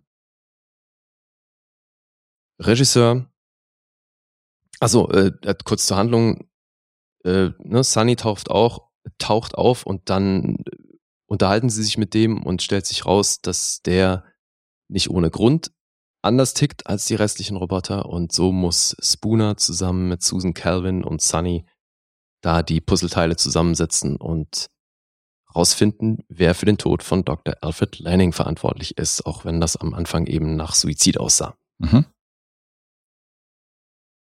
Ja, das ist mal die Geschichte. Und Regisseur ist eben Alex Proyas, der hat zu Beginn seiner Karriere primär Musikvideos gemacht, davon auch echt eine ganze Menge, hat aber auch so Filme wie The Crow und Dark City gemacht. Der war das, okay. Ja, und jetzt zuletzt eher sowas wie Gods of Egypt. Und Da ist er jetzt gelandet. ja. Mhm. Ja, interessant ist das, was hier als Ursprungsmaterial zugrunde liegt, weil es gibt so eine, so eine Geschichtssammlung von Isaac Asimov. Der hat ganz viel, das ist so ein studierter Typ, der auch ganz viel eben so Science-Fiction-lastiges äh, Zeug geschrieben hat. Mhm. Namen kenne ich. und der, von dem stammt überhaupt auch der Begriff Robotics, von dem stammt dann auch diese Firma äh, US Robotics. Und ganz viele Begriffe, die hier zum Einsatz kommen, hat er halt wirklich erstmalig geprägt. Das heißt, die haben sich hier an vielen Stellen an seinem Material bedient. Es gibt so eine Geschichtssammlung, die wohl relativ dicht an dem ist, was hier erzählt wird. Mhm. Und dann wurden aber, also Jeff Winter hat das geschrieben. Der hat übrigens auch diese Hot Zone-Serie geschrieben, über die ich mal gesprochen habe. Das ist, glaube ich, schon ewig her. Wo dieser Virusausbruch Ja, stimmt. ist. War das waren so wirklich ein- die ersten Episoden, ja. Ja, das stammt auch von dem. Und dann haben die relativ spät im Prozess Akiva Goldsman dazugeholt. Der so Sachen wie äh, Beautiful Mind und den Da Vinci Code und auch I Am Legend geschrieben hat. Also Mhm. ein relativ großer Name. Jetzt ist aber das Problem, dass sie den dazugeholt haben, weil die Studios dem Regisseur halt auferlegt haben, dass das Ding eben auch diese typischen Will Smith witzigen Momente haben muss. Weil das war zu Beginn wohl eine recht düstere Sache mit quasi keinem Humor. Mhm. Und weil aber Will Smith dazugeholt wurde, das war natürlich auch der Moment, wo die halt richtig viel Geld für das Projekt bekommen haben, Sollte ein paar Sprüche klopfen, ja. musste das leider da rein, diese vermeintlichen Humormomente und dass er eben diese Sprüche klopft. Und das ist wirklich schade, weil, also klar, passt so ein bisschen auch in die Zeit und den Film, aber es ist trotzdem schade, weil die Geschichte an sich hätte natürlich echt das Potenzial gehabt, dass das wenig Popcorn-Kino, sondern halt echt so ein krass düsteres, dystopisches Ding wird. Mhm. Und das tut der Sache an manchen Momenten dann schon, finde ich, so ein bisschen einen Abbruch. Aber gut. Krass, habe ich nicht mehr auf dem Schirm. Ich dachte echt, das äh, geht mir ernsthaft zur Sache. Also, dass da so zwischendurch äh, so eine, so eine vermeintlich humoristischen Momente eingebaut werden, habe ich tatsächlich so nicht mehr im Hinterkopf. Ja, es, also halt primär über die, die Sprüche, die er klopft, ne? Okay, weil das Poster ist ja auch recht düster und so. Es sieht ja schon mehr nach, nach. Science-Fiction-Action Nein, aus. es und- ist es ja auch. Also es ist definitiv ein, ein Actionfilm, ein Mhm. Science-Fiction-Actionfilm. Das ist ähm, der Schwerpunkt. Aber eben so diese Momente und deswegen, die stechen halt auch unangenehm raus, weil das müsste nicht sein. Mhm. Es macht halt seine Figur leider auch so ein bisschen Wässrig, ja. Kann ich nachvollziehen. lame. Und das war auch eine Riesendiskussion zwischen Regisseur und 20th Century Fox. Der, der, der Studiochef Tom Rothman, der hat dann ähm, gedroht, dass er das düstere Ende, was ursprünglich angedacht war, ersetzen möchte und unmittelbar vor der Premiere da noch, noch mehr Witze irgendwie reinschneiden lassen möchte. Das war ein ewiges Hin und Her. Äh, Proyas hat dann angedroht, dass er über diese Erfahrung mit dem Beef und dem Studiochef und den ganzen Drehprozess, wo halt immer wieder wohl reingepfuscht wurde, ein Buch zu schreiben über diese äh, Steine, die ihm dann in den Weg gelegt wurden. Mhm. Da wurde ihm dann aber von seinem Umfeld wohl stark abgeraten, weil die halt gesagt haben, so, hey, du wirst nie wieder irgendwie ordentlich arbeiten können, wenn du so ein Buch raushaust. Mhm. Aber sogar Will Smith hat laut Regisseur keinen Bock drauf gehabt, in dem Film hier wieder den Lustigen zu machen. Der Druck kam halt wirklich vom Studio. Ja, das ist immer scheiße, wenn die reinquatschen. Ja. Jetzt ist es so, die haben, äh, so, der Regisseur war sofern clever, dass der halt diese vermeintlich witzigen Momente so gedreht hat, dass er die alle hätte rausschneiden können und die Handlung halt trotzdem funktioniert hätte. Durfte aber nicht. Nee, die, zwei- beziehungsweise die haben dann in Kalifornien erste Testscreenings gemacht Mhm. und die mit den ganzen Witzen drin haben halt das höchste Rating bekommen bei den Testscreenings. Und damit war Okay. klar, die Witze müssen drin bleiben. Dann war es beschlossen, verstehe. Und das ist echt schade, weil es wäre mal interessant, eine Version von dem Film zu sehen, wo es wirklich voll düster zur Sache geht. Mhm. Ja, kann ich nachvollziehen. Aber ich kann auch ein bisschen so die Produzentenseite nachvollziehen. Weil wäre ich der Produzent von dem Film gewesen, hätte ich auch gesagt, der Regisseur kann machen, was er will, aber er muss den Witz einbauen, wo der Unterschied ist zwischen einem Fußballschiedsrichter und einer Jägermeisterflasche. Der Mhm. muss irgendwie in die Handlung eingewoben werden. Von, von Will Smith am besten gesagt. Jetzt sind wir Ansonsten- schon bei Jägermeister, war es nicht mal ein Unterberg? Stimmt, das war ein Unterberg, ja. Ja. Wo ist der Unterschied zwischen einer Unterbergflasche und einem Fußballschiedsrichter? Also den hätte, hätte man bei iRobot dann auf jeden Fall hören müssen. Also vielleicht unterstützt das die Vermutung, dass das anfänglich in wirklich eine andere oder düsterere Richtung hätte gehen sollen, weil Denzel Washington war angefragt. Okay. hat die Rolle abgelehnt, um hier ähm, The Manchurian Candidate zu drehen. Deswegen, das mit ihm wäre es wahrscheinlich nicht aufs große Sprücheklopfen rausgelaufen. Also das sind trotzdem Ja, dafür ist das er nicht so sind bekannt. überschaubar viele Momente in dem Film, aber es ist halt trotzdem da so und Bricht halt ab und zu da aus, aber ist jetzt nicht am laufenden Band. Okay. nee, nee. Mhm. Spannend finde ich ja, dass diese USR, ne, diese US Robotics, die gibt's ja im realen Leben. Das ist eine bestehende Firma und das ist nämlich auch die Firma, ich weiß, vielleicht erinnerst du dich ja, als ich über Young Ones gesprochen habe, diesen Michael Shannon-Film, Mhm. Wo der auch so ein dystopisches Ding, hat er doch diesen Lastroboter, Ja, ich erinnere mich. weißt du? Ich erinnere Dies- mich dunkel. Dieses Vieh, wo sie immer Sachen draufpacken, damit der da übers Gestein kommt. Mhm. Das war ein reales Ding, Von denen. gestellt von US Robotics. Ah, okay. Deswegen die Firma existiert real und ist natürlich auch, hat den Namen, weil sie das von Asimov übernommen haben aus seinem Stoff. Alright. Insofern ist es ganz schön, dann sind, konnten die halt auch relativ wenig dagegen haben, dass der Name der Firma hier zum Einsatz kommt, weil es halt auf diesem Ursprungsmaterial basiert, so wie ihr Name halt auch. Mhm. Ja. Und was ich trotzdem krass finde an der Nummer, das finde ich nämlich für einen Film in der Größenordnung echt selten. Die haben keine Reshoots gebraucht. Das spricht sehr für die Planung. Und wenn man dann liest, dass das aber so ein Hickhack war zwischen dem Regisseur und den Studios, ist echt beeindruckend, dass sie hier nichts nachdrehen mussten. Umso verwunderlicher. Ja. Ja, aber unterm Strich war ich echt überrascht, wie gut der funktioniert. Für so einen CGI-lastigen Film, 15 Jahre nachdem er rausgekommen ist, bei einer Erstsichtung, dass der mich wirklich gut unterhalten hat und ich äh, war echt froh, unterm Strich. Mhm. Weil ja, der hat mich gut unterhalten. Ja, da hat er danach, also in, jünger, in jüngerer Vergangenheit, den Film, den du hier schon rezensiert hast, wie hieß er nochmal, wo er seinen Klon spielt? Oh Gott, ja. John Woo. Also, da hat er wesentlich schlechtere Filme gedreht, auf jeden Fall. Mhm. Aber äh, total. Also ich habe den auch damals im Kino gesehen und das ist zum Beispiel so ein Film, der funktioniert als Popcorn-Film. Der macht definitiv was her auf der Kinoleinwand. Geiler Denke ich Sound, ja. schöne Bilder, gute Effekte, Also, kurzweilig. ich meine auch hier, ne, das Product Placement von Audi Mhm. und Converse Ist offensiv, oder? ist nun wirklich wenig subtil.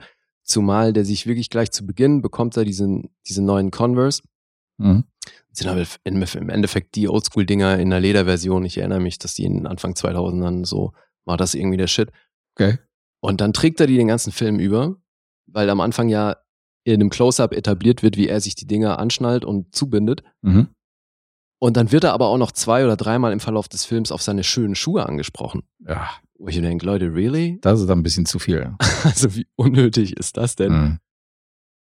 Aber ja, ich glaube, so gut in Form wie in dem Film war er selten. Mhm. Da ist schon physisch auf jeden Fall noch eine Ecke weg von seiner aktuellen Form, aber Der Corona-Bauch, ja. ja, Kennst du die Instagram-Stories von ihm? ja, hat er ja wirklich sehr publik gemacht, das hat Ding. er, ja. Hat er sehr publik gemacht. Dass Und ich glaube, das hat er auch mit Screenshots aus iRobot äh, verglichen. So Ja, nach dem Motto, so. ne, so sah ich mal aus, äh, jetzt so. Okay. Ja, aber es ist wirklich ein unterhaltsamer Film. Also von eben, von den üblichen Pathos-Momenten und dann eben diesen jetzt schon oft angesprochenen, vermeintlich lustigen Momenten. Mhm. Da kann man gut drüber wegsehen. Das ist echt sehr solides Popcorn-Kino, finde ich. Ja, soll ich was zu den Zahlen sagen? Gerne. 353 Millionen hat er eingespielt. Insofern ging die Rechnung auch auf. Sag mal das Budget. 120 Millionen. Und ich kann mich erinnern, dass die das damals schon groß aufgeblasen haben, was so Werbung angeht Mhm. und so. Das Auf war schon. Deswegen, also allzu viel werden die nicht gemacht haben. Aber also auf einen Flop war das definitiv auch nicht. Ja, du wurdest mit, Tra mit den Trailern wurdest du zugeballert im Kino auf jeden Fall, wenn du, wenn du irgendwelche anderen Filme gesehen hast, das weiß ich noch. Ja. iRobot war sehr präsent. Mhm. Okay, 7,1 gibt's von den IMDb-Usern. Metascore ist hier bei 59.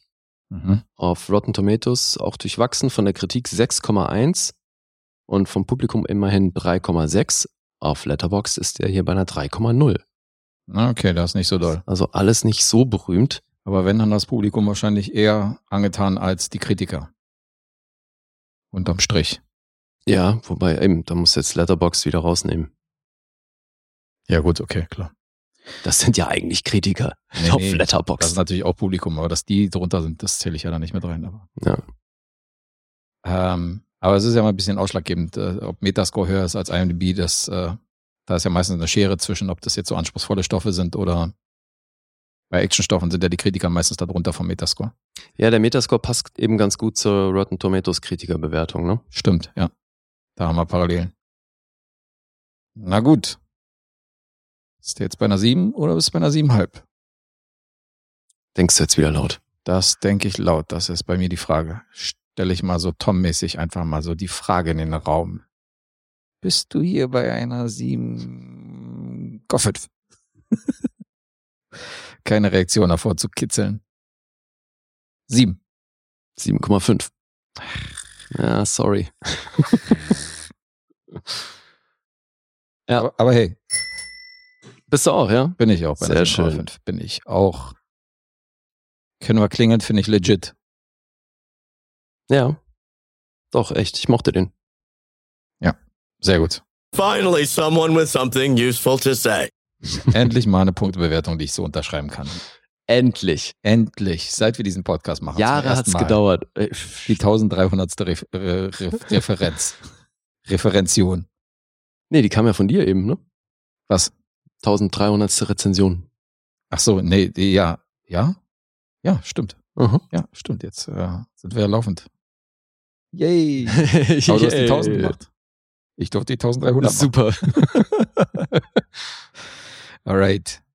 Mache ich mal weiter mit meinem nächsten Ding. Den kennst du auf jeden Fall, den Film. mhm. Das ist ein großes Ding.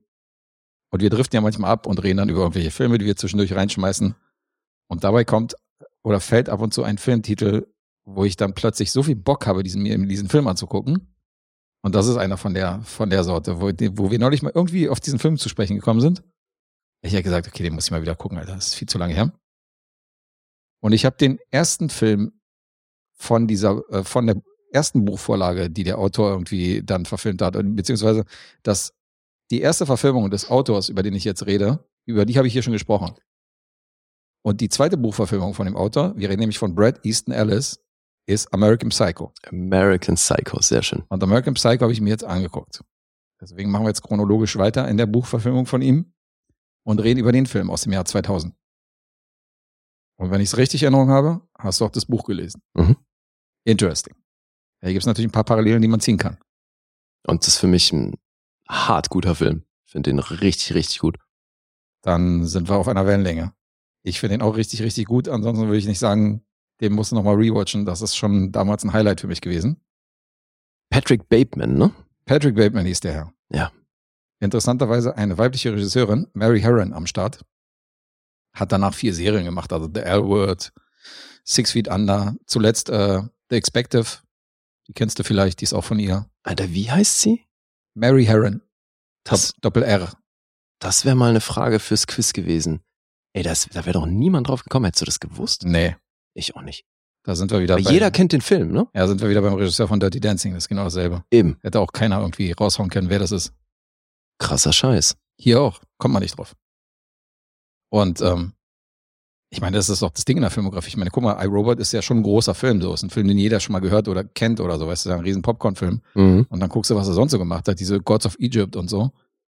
Also, es gibt ja so Filme, wo einer so besonders hervorsticht mit irgendeinem Blockbuster, mit einem erfolgreichen Film und danach nie wieder irgendwas gerissen hat. Oder Ja, nur ja, so irgendwelche B-Filme gemacht hat. ja, leider.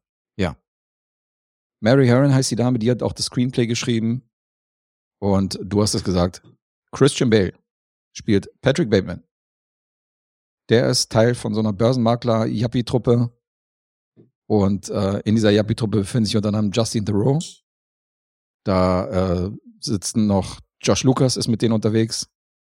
Ähm, eine Dame aus dem Kreis, die äh, zusammen ist mit einem von der Truppe, ist Samantha Mathis, die ich aktuell auch in Billions gesehen habe die wiederum vögelt mit dem besagten Patrick Bateman rum, obwohl sie eigentlich zusammen ist mit einem seiner Yuppie-Freunde. Also es, es geht so ein bisschen drunter drüber.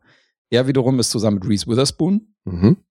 die ja damals schon ein bisschen groß war durch ein paar Hits, die sie vorher gelandet hat, gelandet hat. Und unter anderem haben wir noch in der Besetzung in seiner Firma Jared Leto, Ja. Matt Ross, was ich nicht mehr auf dem Schirm hatte, der der Gavin Belson ist in Silicon Valley. Mhm. Der spielt ja diesen, diesen Lappen. Mit der Fliege, der mal dazukommt und so weiter. Und immer, der so ein Oh, bisschen ja, verliebt Mann. ist in Patrick Bateman und so. Das ist er. Abgefahren. Mit so, mit so einem Mittelscheitel, weißt du, und immer Ja. so eine Fliege, also immer so nerdig. Und der mal von denen verarscht wird. Und nicht so richtig ernst genommen. Das ist ja geil. Und dann haben wir noch Chloe Sevigny, Mhm. die spielt die Assistentin und Sekretärin von Bateman und Willem Dafoe. Ja. Ist unglaublich, Alter. Was für großen Film der gespielt hat, oder? Willem Dafoe? Ja. Ja, ja. In ganz vielen hochgeschätzten Filmen, die ich halt liebe, spielt Willem Dafoe mit, Alter.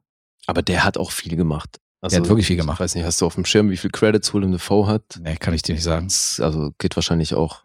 Aber ich habe mal zurückgebracht, dachte so, ey, der war in The Lighthouse, der war in der Spider-Man-Trilogie, der war in Blutige Fahrt Gottes, der war in Platoon, der war in hier Existenz von Cronenberg, den liebe ich auch so. Der Mhm. war in ganz vielen Filmen, die ich total feiere. Und jedes Mal hat Live and Die in L.A., ne? Hm? Live and Die in L.A. war doch auch. Live and Die in L.A. Riesenserie auf jeden Fall, der Typ. Also Ja. muss man ihm lassen, hat eine gute Auswahl. Natürlich auch ein bisschen Trash dazwischen, aber Ja, so Lars von Trier-Kram. na, na, na. Das zähle ich jetzt natürlich nicht dazu. Aber bei der Masse an Filmen hat er, hat er eine gute Quote. So, zurück zu Patrick Bateman. Ziemlicher Kotzbrocken. Prototyp des Maßanzug tragenden Yuppies in den 80ern. Da spielt das Ganze auch. Ähm, wenn er so mit seinen Jungs unterwegs ist, die haben zwar keinen richtigen Hunger, aber eine Reservierung muss schon sein, irgendwie in einem feinen Restaurant. Das spielt in den 80ern. Ja. Weißt du wann genau? Äh, Also, es wird, es wird so nur erwähnt, dass wir in den 80ern sind, aber es, du hörst, du siehst zum Beispiel so eine Reagan-Rede im Hintergrund und die war 88. Ja, eben. Also es ist schon, ich hätte auch gedacht, es geht fast bis an die 90er ran, aber wenn du sagst 80er, okay, weil ich mich gerade gefragt habe, ob die Mobiltelefone haben. Hm, weiß ich nicht, aber es war ja dieser riesige Börsencrash. Und von dem ist in dem Film noch nicht zu merken. Das ist ja das Ding. Weil wenn du diese Rede von Reagan im Jahre 88 äh, zum Beispiel als Beispiel nimmst, dass der Film da spielt. Moment Ja. mal, du meinst hier Black Monday, war das nicht davor? Blake Money war, meine ich ja, Blake Money war ja 87. Eben. Und wenn du jetzt diesen Börsen, äh, wenn du jetzt diese Reagan-Rede als Referenz nimmst, dann Mhm. spielt dieser Film 88. Okay. Davon ist aber nicht zu sehen, weil den Börsenmaklern geht's hier blendend. Die haben Kohle, die arbeiten kaum und kriegen richtig Kasse. Deswegen sagt man, dass dieser Film eigentlich nicht 88 spielt. Mhm. Deswegen passt diese Reagan-Rede nicht rein, weil offensichtlich war das vor diesem Black Friday. Okay. Also sie legen sich gar nicht richtig fest. Die legen sich nicht so richtig fest. Und ich weiß nicht, wie es im Buch ist, ob es da irgendwie genannt wird, weil ob da diese Reagan-Rede vorkommt. Also hier ist einfach nur, dass man anhand dieser Reagan-Rede hat man gedacht, eigentlich müsste das jetzt gerade 1988 sein. Okay. Und ähm, wie ich schon gesagt habe, also prestigemäßig muss man sich halt irgendwo Tische reservieren und man ist halt der Held, wenn man irgendwo in so einem angesagten Restaurant halt einen Tisch reserviert kriegt. Scheißegal, ob man Hunger hat oder ob man gerade was essen will oder nicht. Einfach nur um diese Ja. Reservierung zu haben. Ja, es geht nur um Status die ganze Zeit. Nur Status. Es gibt ja diese, ähm, diesen Schwanzvergleich mit den Visitenkarten, das ist auch eine bekannte Szene, wo Ja. jeder so eine neue Visitenkarte rausholt. Überall steht irgendwie Manager drauf, der Visitenkarte, also überall steht der gleiche Titel drauf. Aber es geht natürlich um Textur und Weisheit Genau. der, der Karte und so weiter. Ja. Genau, und das wird mit so einem, mit so einem äh, Geräusch aufgedeckt, was übrigens äh, Weiß, weiße Grad heißt das wahrscheinlich nicht Weisheit, ne? Ich kenne mich da auch nicht aus. Roboto. Es war, Robo es war Roboto-Schrift auf jeden Fall. Aber das Geräusch, wenn die Visi- Visitenkarte auf den Tisch geknallt worden ist, ist übrigens ein ähm, Schwert, was rückwärts abgespielt worden ist. Also ein Schwert, was aus der Scheide gezogen wird. Ja, das rückwärts. Und das Ganze rückwärts abgespielt ist praktisch dieses Geräusch, wenn die Visitenkarte so hingeknallt wird. Geil. Das hat der Soundeffekt-Mann draus gemacht. Ja, da war natürlich dieser Schwanzvergleich, wer die geilsten Karten hat und so. Und äh, äh, hier, ähm, äh, Patrick Bateman hat natürlich diese Morgenroutine, dass er immer so Lotion sich eincremt, so verschiedene Creme auflegt. Äh, er hat kein Gramm Körperfett irgendwie. Sein Body ist halt, so, my body is a temple. Er lebt halt danach. Übrigens auch Bales wirklich tägliche Routine damals. Das heißt, dieses gleiche, dieses gleiche Programm, was Bateman durchgemacht hat, hat er auch jeden Morgen irgendwie gemacht vor dem Dreh. Ja, aber das finde ich ist naheliegend. Total, oder? Ja, ja. Ja. Bietet sich echt an. Aber es geht noch weiter. Also da war er schon so ein bisschen Method, Method Actor-mäßig unterwegs. Und ähm, was wir jetzt noch nicht gesagt haben, ist natürlich, dass er eine düstere Seite hat in diesem Film. Denn äh, neben seiner Börsenkarriere, von der wir übrigens nicht sehen, also wir sehen zwar, dass er ein Büro hat und eine Assistentin hier rumkommandiert, Ja. aber wir sehen keinen von den Typen jemals arbeiten in diesem Film. Nee, der macht nie was. Ja, Ja. Die machen nie was. Haben ein geiles Büro, aber was die da machen und wann die arbeiten, keine Ahnung. ja, irgendwo muss das Psycho ja herkommen. Richtig. Filmtitel. Er hat eine düstere Seite. Und ähm, Bateman ist ein soziopathischer Killer. Mhm. Ähm, die einzigen Gefühle, die ihm irgendwie nicht fremd sind, sind Ekel und äh, Gier, sagt er an einer Stelle. Und ähm, er mag halt keine Armut. Er mag keine Schwäche. und bringt halt öfter mal auch einen Obdachlosen um, weil der halt stinkt und weil der halt unter seinem Niveau ist und weil der halt nichts aus seinem Leben macht und sticht ihn halt ab. Und er ist ein Killer. Der bringt halt Leute aus der unteren Gesellschaft oder jemand, der ihm gerade in die Quere kommt, da macht er kurz einen Prozess. Ja. Und er hat eine Schwäche für seichte Popmusik der 80er Jahre. Ach, so seicht. Naja, das ist jetzt nicht, äh, keine Ahnung, der hört jetzt kein, kein äh, Dire Straits oder so, sondern der hört halt schon so Whitney Houston und äh, Ja, und Phil Collins, ne? Phil Collins, Huey Lewis, ja, aber das ist halt so, das, sind, das ist halt schon Popmusik, so was er hört. Voll. Das Geile ist ja, wie er das Wie er es fast schon rezensiert an einer Stelle, ne? Also, An mehreren, ja. ja. Der hält an mehreren Stellen halt einen Vortrag über den, über den Song oder über den Künstler, den er gerade einlegt und so und die Musik, die er macht.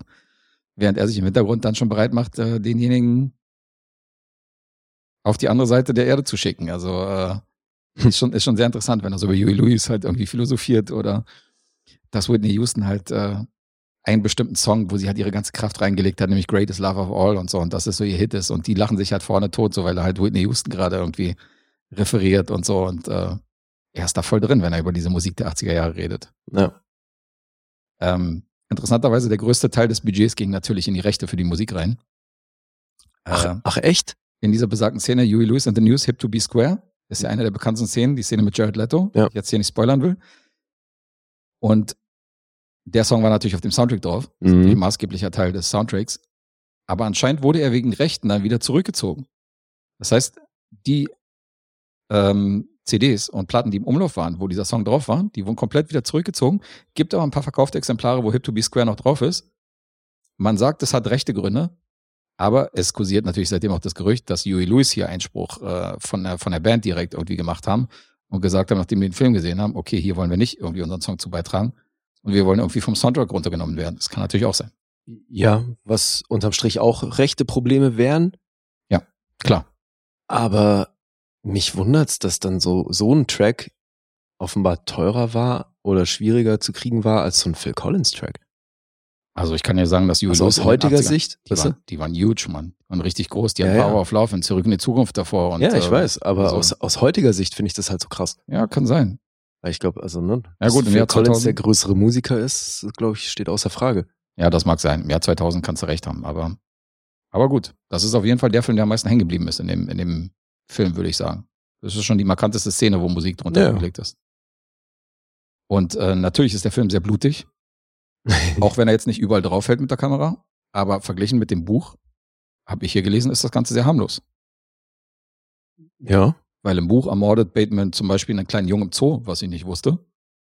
Und ist danach aber im Nachhinein wohl enttäuscht, weil halt, äh, weil der Junge halt noch nichts erlebt hat. Das heißt, er nimmt ihm zwar das Leben, aber der sagt so, ja, der Junge hat ja noch gar nichts, der hat ja noch gar nichts erfahren. So, das ist eigentlich für eine, das ist eigentlich Verschwendung und ist dann innerlich enttäuscht praktisch und tötet lieber einen Erwachsenen, weil der natürlich schon, der hat schon geliebt, weißt du, der hat schon irgendwie einen Beruf, der hat irgendwie Karriere gemacht und deswegen erfüllt ihn das mehr, lieber so einen, so einen Erwachsenen zu töten. Und das ist natürlich eine kontroverse Szene in dem Buch gewesen. Mhm.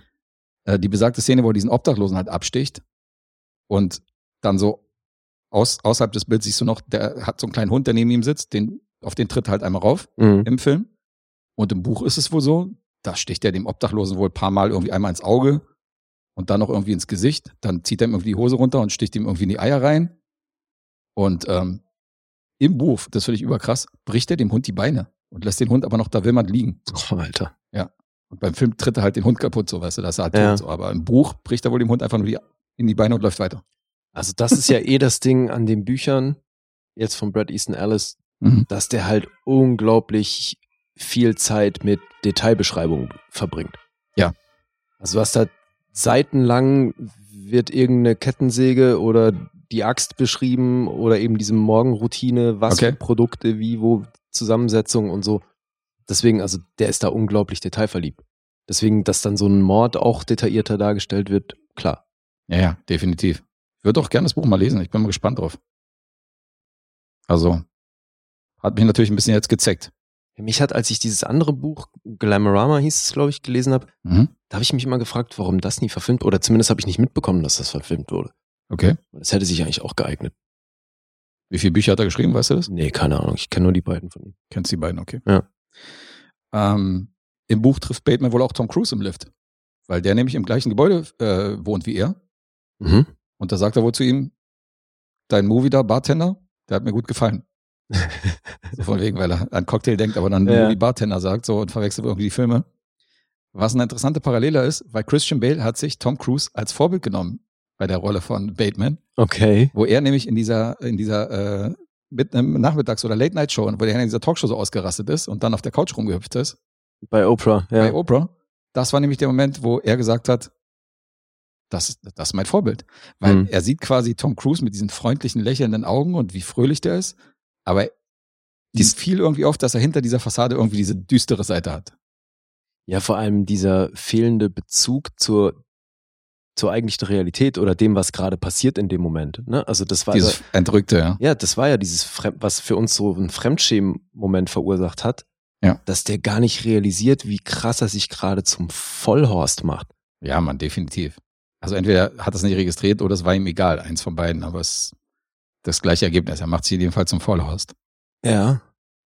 Das war, also wenn Er, ihr, er sah nicht so aus, als hätte er das auf dem Schirm, für meinen Geschmack. kann sein, ja, kannst du recht haben. Also wenn ihr Bateman sieht in American Psycho, das ist Tom Cruise, Ladies and Gentlemen.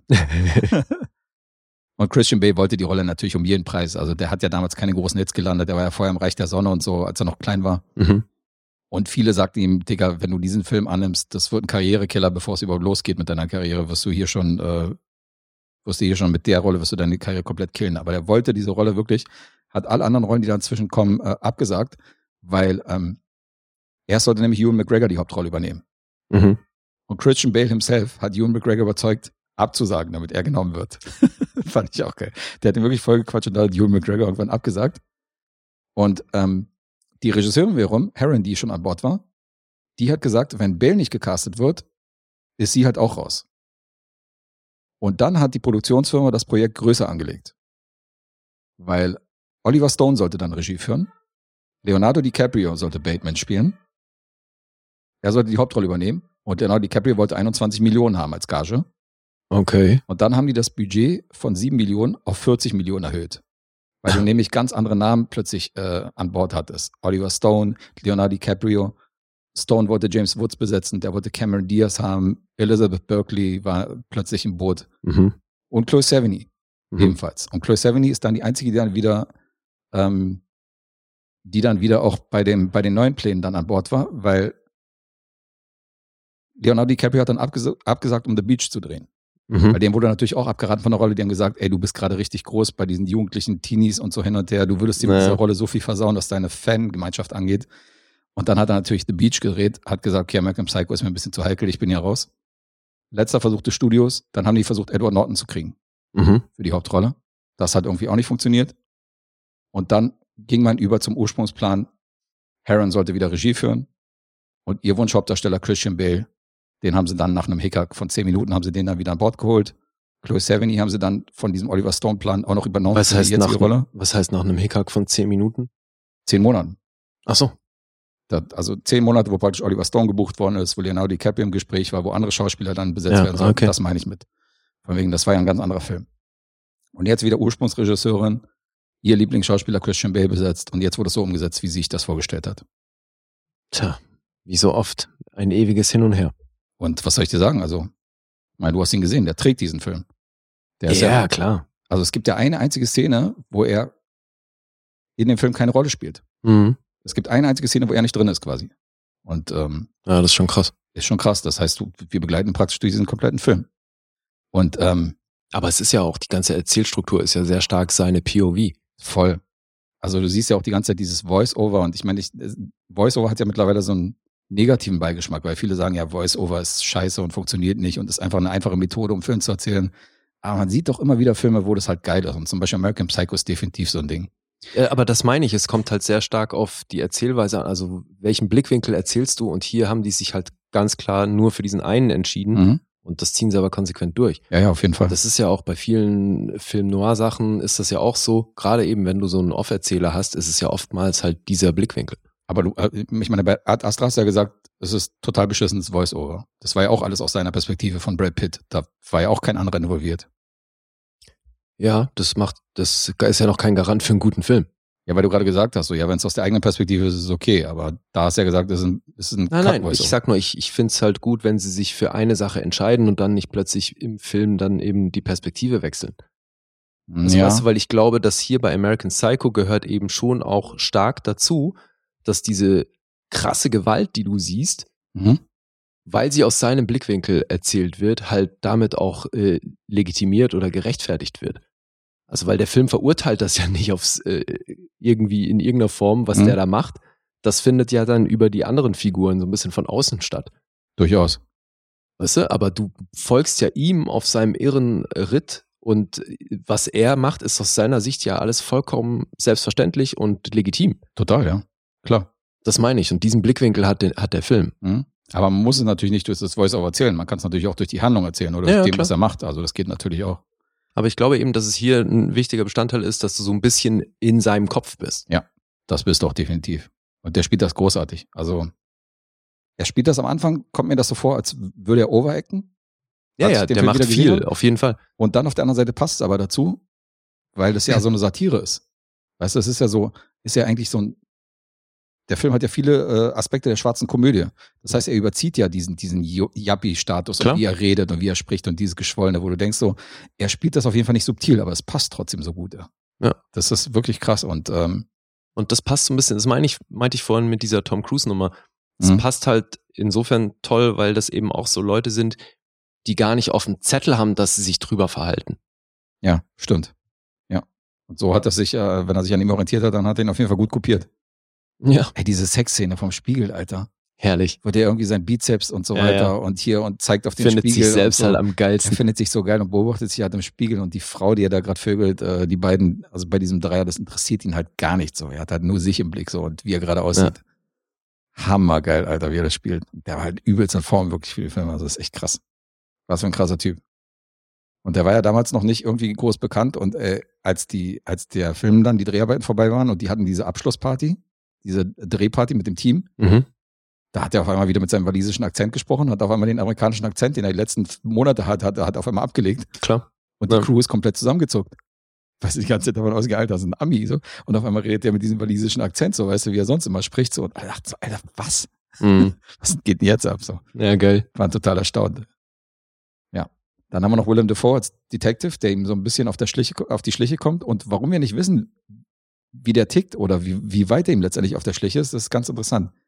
Die Regisseurin ließ ihn nämlich von jeder Szene, wo er im Bild war, drei Versionen drehen. Die hat gesagt, pass auf, spiel mal die Szene, als würdest du Bateman verdächtigen. Mhm. Spiel mal die Szene, als hättest du keine Ahnung, dass Bateman was damit zu tun hat. Mhm. Und spiel mal eine Mischung aus beiden. Okay. Und dann hat er praktisch immer so, ist ja diese, ist ja die jeweilige Szene, wo er drin war, immer so dreifach halt angegangen mit diesen drei Ansätzen. Ja.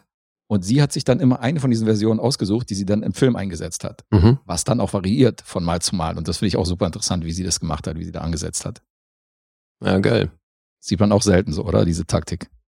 Ja. Also vor allem die Zeit musst du erstmal haben, weil das sind Gedanken, die sich wahrscheinlich Regisseure, viele Regisseure im Vorfeld über Figuren machen. Mhm. Nur du musst dann eigentlich aus Planungsgründen eine Entscheidung treffen, weil den Luxus, jede Szene in, in drei Varianten zu drehen. Den musst du halt auch erstmal haben. Das auf jeden Fall. Wo sind die denn jetzt schlussendlich mit dem Budget wieder gelandet? Weil du meintest, zwischenzeitlich waren sie dann auf 40 hoch, sind sie wieder auf die 7 runter? Die sind wieder auf die sieben Millionen runter. Was für das Studio natürlich dann wieder ein überschaubares Risiko ist. Mhm. Um jetzt mal vorwegzugreifen, das ist interessant, weil die haben 34 Millionen Boxoffice gemacht mit äh, American Psycho. Okay. Das heißt, bei der Ursprungsversion, bei der Studioversion, wäre es nach dem Ergebnis ein Minusgeschäft gewesen. Ja, klar. Du weißt natürlich, ob das Ergebnis dann nicht variiert hätte mit einem anderen Darsteller oder so. Aber so war es ein erfolgreicher Film. Andersrum wäre es vielleicht ein Minusgeschäft. Das hat, ähm, Naja, Weiß also man ich meine, wir hätten uns den alle natürlich trotzdem angeguckt, wenn da die DiCaprio oder Klar. so jemand in einem Oliver Stone-Film den Massenmörder spielt. Aber man weiß natürlich nicht. Die ganze Fanbase von DiCaprio, die ihn vorher aus äh, Romeo und Julia und Titanic gekannt hätten, die, hätten, die wären vielleicht nicht ins Kino gerannt. Naja, gesagt, da nee. hätten sie dann eventuell was am Rating gemacht, was dann natürlich wieder sehr schade gewesen wäre für den Film und und und. Also da steckst du nicht drin. Da ist ein Rattenschwanz dran. Was, was hat denn der jetzt schlussendlich für eine Freigabe? Also im Moment 16. Ich weiß nicht, ob Mhm. er damals auch mit 16 im Kino war, aber im Moment hat er eine 16er Freigabe. Ja. Aber war schon damals trotzdem ein ungewöhnlich gewalttätiger Film, auch von der Story und von Handlung, auch wenn die nicht jede Szene explizit gezeigt haben. Mhm. Deswegen ähm, war es auch schwer, die Regularien der gestellten Designer-Labels äh, irgendwie einzuhalten. Weil ähm, Bateman durfte zum Beispiel Ceruti-Anzüge tragen. Mhm. Da hatten die nichts dagegen. Aber er durfte die Anzüge nicht tragen, während er mordet. Ja, kann das ich mir war vorstellen. die Vorgabe. Klar. Alle durften Rolex tragen, außer Bateman. Bei dem durfte man keine Rolex tragen, weil er ist der Mörder. Das sind so alles die Vorgaben. Calvin Klein sagte erst zu, dann sagte Calvin Klein ab. Corps de Garçon, die stellen diese großen Taschen her, wo ja unter anderem auch eine Leiche später transportiert wird. Ja, Comme des Garçons. Äh, Wie heißen die? Comme des Garçons. Comme de Garçon. Die wollten dann natürlich nicht ihre Taschen zur Verfügung stellen für Leichentransporte. Da sprang dann Gautier ein und hat gesagt, okay, unsere, Ach, unsere Taschen könnt ihr okay. benutzen, kein Problem. Ja, aber klar, da hängt imagemäßig so viel dran. Ein Ne? Logo, ja, klar. Einerseits das Image, andererseits bist du natürlich in einem Film zu sehen und deine Produkte und so, merkt sich, merkt sich auch jeder. Vielleicht finden es ja manche auch cool, dass er die benutzt, kaufen sich dann die Anzüge, weiß man ja nicht so, weißt du, ist es rufschädigend oder ist es ruffördernd? Das ist ja immer so eine Sache und ähm, da muss man dann auch verschiedene Sachen beachten. Fand ich auch interessant. Ja, voll gut. Ja, und ich weiß nicht, ob du es gesehen hast. Ich habe es gesehen. 2002 gab es ein Sequel mit Mila Kunis. Kennst du das? American Psycho 2. Das heißt auch wirklich American Psycho 2. Das heißt wirklich American Psycho 2. Kenne ich nicht. Sei froh.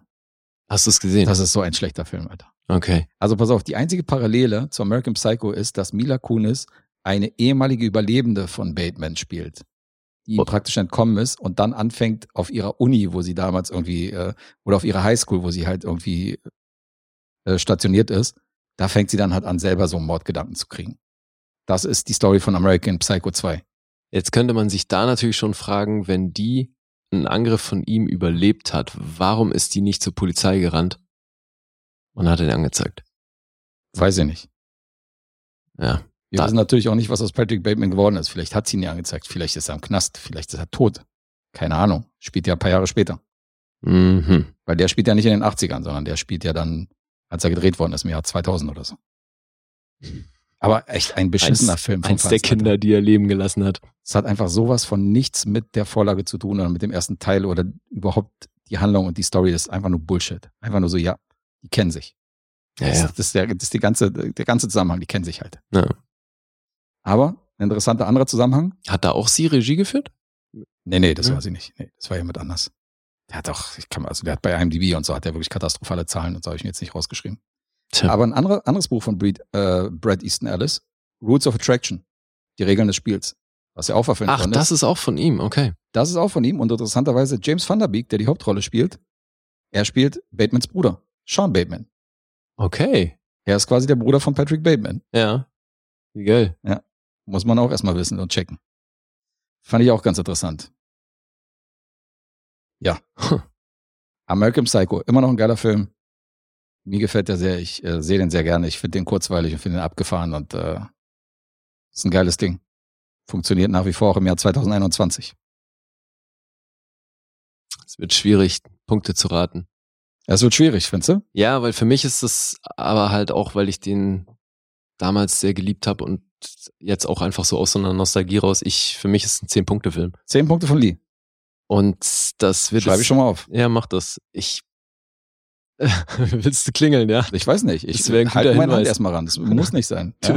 Was ist das denn jetzt für, für eine Spielweise, Alter? Das ist nur, damit ich schneller bin, falls wir klingeln. Alter, das ist gar nicht manipulativ, was du hier machst. Fuchs. Wie er mich anguckt, wie ich hier Also, den Finger an der. Fahrradklingel habe. Nein, das muss nicht heißen, aber ich bin halt schneller, wenn wir halt klingeln sollten. Ach, chill doch. Das ist so hart, Alter. Damit beeinflusst du mich so gerade so übel. Nein, nein, das war wirklich nur ein Witz. Also lass dich jetzt nicht immer Klingel irritieren, müssen keine 10 bei mir sein. 101 Minute, Jahr 2000, Komödie, Krimi, Drama, American Psycho. Punkte. IMDb 7,6. Metascore 64. Gar nicht mal so gut. Nee, das ist nicht gut. Rotten Tomato 6,3 und 4 von 5 von Audience. Also die Kritiker sind hier Medium unterhalten und Letterboxd ist jemand da 3,9. Ist ja auch noch relativ verhalten. Ne? Mhm. Wann hast du den denn äh, zuletzt gesehen? Ja, schon Anfang 2000er, glaube ich. Also es, ähm, Okay, definitiv auch schon eine Weile her. aber du mochtest den sehr. Aber du wirst Ja, jetzt ich habe den mehrfach, ich habe den mehrfach gesehen und fand den jedes Mal gut. Okay, krass. Ist ja natürlich auch ein gutes Zeichen, wenn du den Buchvergleich hast, wo ja viele Filme abkacken, dass du dann trotzdem sagst, der Film ist geil. Ja, doch, doch. Okay. Ähm, hast du denn irgendwas auszusetzen, um nochmal so zu fragen? Also weil was ich jetzt halt heute nicht mehr wüsste, ist, ob der sich nicht wirklich an manchen Stellen dann zieht oder Nö. Also ich kann mir schon vorstellen, dass der Film nicht für jeden ist. naja gut, das musst du aber nicht aussetzen an dem Film. Nee, nee, ich persönlich habe da nichts dran auszusetzen. Nee, kann ich mir aber auch sehr gut vorstellen, dass das manchen Leuten nix ist. Muss aber natürlich nicht zwangsläufig sein, hatten wir ja schon, dass das bei mir volle Punktzahl bedeutet. Ja, ja, nee. Ähm, du, ich sag neuneinhalb. Neun. Neun sind's. Mhm. Ah, okay, das war jetzt immerhin mein zweiter Impuls. Neun für American Psycho. So, mal wieder 0,5 daneben. Das ist irgendwie die Standardantwort heute. Well, that seems to be the number one answer today. Mal gucken. ein schöner Akzent. Ja, ne? Ja, neun von zehn für American Psycho ist echt ist ein geiler Film. Offensichtlich auch von mir aufgewertet worden, weil ich habe ihn bei Letterbox noch mit vier Sternen gewertet. Das entspricht ja so acht, maximal achteinhalb. Dann bin ich jetzt nochmal einen halben Punkt hochgegangen. Mhm. Ja, ist doch gut. Also insofern, ist geil. Spricht sehr für den Film. Ja, ja, ist geil. Ich meine, du 10, ich 9, 19 Punkte von 20. Freunde, wer den, nicht, wer den noch nicht kennt, das ist äh, schon geiler Yappi-Abgesang der 80er Jahre. Das ist, ist, eine, ist eine schöne Satire mit viel Blut. Gefällt mir. Ist der eigentlich auf unserem Poster? Nee, der ist nicht drauf. Okay. Der ist nicht drauf. Ja, bei mir definitiv drauf. Filme, die man gesehen haben muss, ja. Das kannst du laut sagen. Also gerade so, wenn man so zurückblickt und sagt so, welche Filme sind maßgeblich wichtig in den 2000er Jahren, da muss American Psycho auf jeden Fall genannt werden. Also der ist da hundertprozentig in dieser, wenn du da 100 Filme nennen würdest, die so in den 2000 Jahren, die man gesehen haben muss, das ist einer, den man gesehen haben muss. Finde ich auch. Da sind wir uns definitiv einig. Cool. Was hast du noch dabei? Ja, ich habe jetzt in, äh, mal einen Losfilm hier. Losfilm wird mal erfüllt. Ja, Da sind ja zwei, glaube ich, noch unterwegs bei dir. genau. Und ich habe jetzt mal den älteren zuerst geguckt. Danke, Dennis. Nee, der ist von Alessandro. Ach, der. Ach ja, stimmt, der ist ja der Ältere. Ja, Stimmt. Richtig. ein italienischer Film. L'Emigrante. Ey, ey, oh. Auf ey. Deutsch der Kleine mit dem großen Tick. Ja, kennst du den? Ähm, bei dem Würfer an Celentano-Film, ist doch ein Celentano-Film, Ist oder? ein Celentano-Film aus dem Jahr 1973, so einer seiner ersten. genau, bei dem Würfer an Filmen, die ich mit Adriano Celentano irgendwann mal im Fernsehen oder außerhalb vom Fernsehen gesehen habe, würde ich jetzt nicht beschweren, dass ich ihn nicht gesehen habe, aber das ist jetzt keiner von denen, wo ich sage, kenne ich auf jeden Fall. Hey, hey, oh, hey, oh, oh, hey! Da muss schon einer unserer Italien-Samples auf jeden Fall herhalten. Einer von der Sorte, ja. Schöne Ich- Grüße an, äh, an äh, hier Alessandro. Frau ohne Gewissen, an Alessandro. Ja, eben. Ich kann noch mal einsteigen mit dem, was er darüber gesagt hat. Tut mir leid wegen dem Adriano Celentano-Film. Ich habe den jetzt nochmal geguckt, ne? Boah, der ist nicht gut, ey. Das ist richtig langweilig. Ja, da, Schön, dass ihr da reingeschmissen hat. da freut man sich doch gleich, dass er den Film da reingeschmissen hat. Ja. Beste Voraussetzung, Alter. Aber er hat sich auch gerechtfertigt hier. Ich kann mich gar nicht mehr an den erinnern oder so, oder überhaupt welcher das ist von denen. Ich habe immer geguckt, okay, das war kein guter, Alter. Echt nicht. Das ist so geil, dass er sich entschuldigt für sein. Ja, aber recht hat er. Er meint ja dann Also- noch so von wegen so, ey, wir, ey ich habe da so viele geile Filme reingeschmissen. Ja, Warum ja. zieht ihr denn ausgerechnet? Das war das hier. Wieso? Bei den ganzen guten Filmen, die ich euch in diesen verfickten Topf da werfe, wird jetzt der letzte oder noch ausgerechnet der gewählt. Es ist unglaublich. Aber das können wir wirklich nutzen als Aufruf an die Leute, die uns hier Filme in den Lostopf schmeißen. Klar macht man das vielleicht mal so, ach, mir fällt nichts ein, ich nehme den, aber bitte bedenkt, dass wir die gucken. Gegebenenfalls. Wenn sie gezogen werden, dann muss ich den natürlich auch gucken und so musste ich jetzt auch durch diesen Film durch. Muss durch. Aber ähm, um jetzt mal die Leute in Schutz zu nehmen, es können natürlich auch Filme sein, wo, wo die ja uns vorhorchen lassen, ob die Filme gut sind. Ja. Also weißt du, es kann natürlich sein, dass sie sagen, ey, ich habe diesen Film damals, so wie ich bei Zero Boys. Ich habe ja Zero Boys reingeschmissen, den Film fressen. Ich wusste ja gar nicht mal, ob der noch funktioniert, ob der cool ist. Ja. Jetzt denke ich so, okay, geteiltes Leid ist halbes Leid, aber so richtig geil ist der nicht mehr. Mhm. Also, also man kann ja auch was reinwerfen in dem, in dem Hinterkopf haben, so von wegen, naja, mal, mal gucken, wie die ihn finden, mal gucken, ob der noch geht. Ja, ja. Aber eben, also mit den Gedanken ist Alessandro da ja scheinbar nicht ran, weil er ja offenbar selber nicht mehr so wirklich auf dem Zettel hatte, ob der Film was kann oder nicht. War aus dem Affekt. Ja. Der Kleine mit dem großen Tick. Klingt ja nicht so gut hier, der Einstieg. Der übrigens, der deutsche Titel ist ja völlig sinnfrei, weil L'Emigrante heißt ja eben schlichtweg der Einwanderer. Mhm. Oder Quatsch, Auswanderer. Jedenfalls Äh, nee, Einwanderer, so rum. Äh, jedenfalls heißt er eben auf Deutsch der Kleine mit dem großen Tick und auf Englisch, also internationale Vermarktungstitel ist Little Funny Guy. Wird immer besser. Little funny guy. Also, Alter. und das Ding geht eine Stunde 55 Minuten. Stunde 55 ist ja nicht kurz. Nee, eben. 73, ja? Und die ziehen hier was auf, ja, von 73. Okay. Die ziehen hier was auf. Äh, genremäßig steht hier Comedy und Crime drauf. Und wie du schon gesagt hast, in der Hauptrolle Adriano Celentano. Der spielt hier Peppino Cavallo. Die steigen aber ein bisschen früher ein. Wir befinden uns in Neapel und laut IMDb ist es Ende äh, so oder ist um 1900, was nicht so wirklich sein kann. Mhm. Äh, beziehungsweise die Haupthandlung des Films soll um 1900 spielen, das haut aber nicht hin. Deswegen, also ich glaube eher, dass der Beginn des Films ist so um 1900, weil wir sehen einen kleinen Jungen mit seiner Mutter, wie er den Vater verabschiedet, der auf ein Schiff geht und na, damit nach Amerika zu fahren. Ja. Und dann gibt's einen Zeitsprung und wir sehen den Anfang 20-jährigen Peppino, den ehemals kleinen Jungen Mhm. von damals, der jetzt eben vermeintlich erwachsen ist und sagt, ich will auch nach Amerika meinen Vater finden.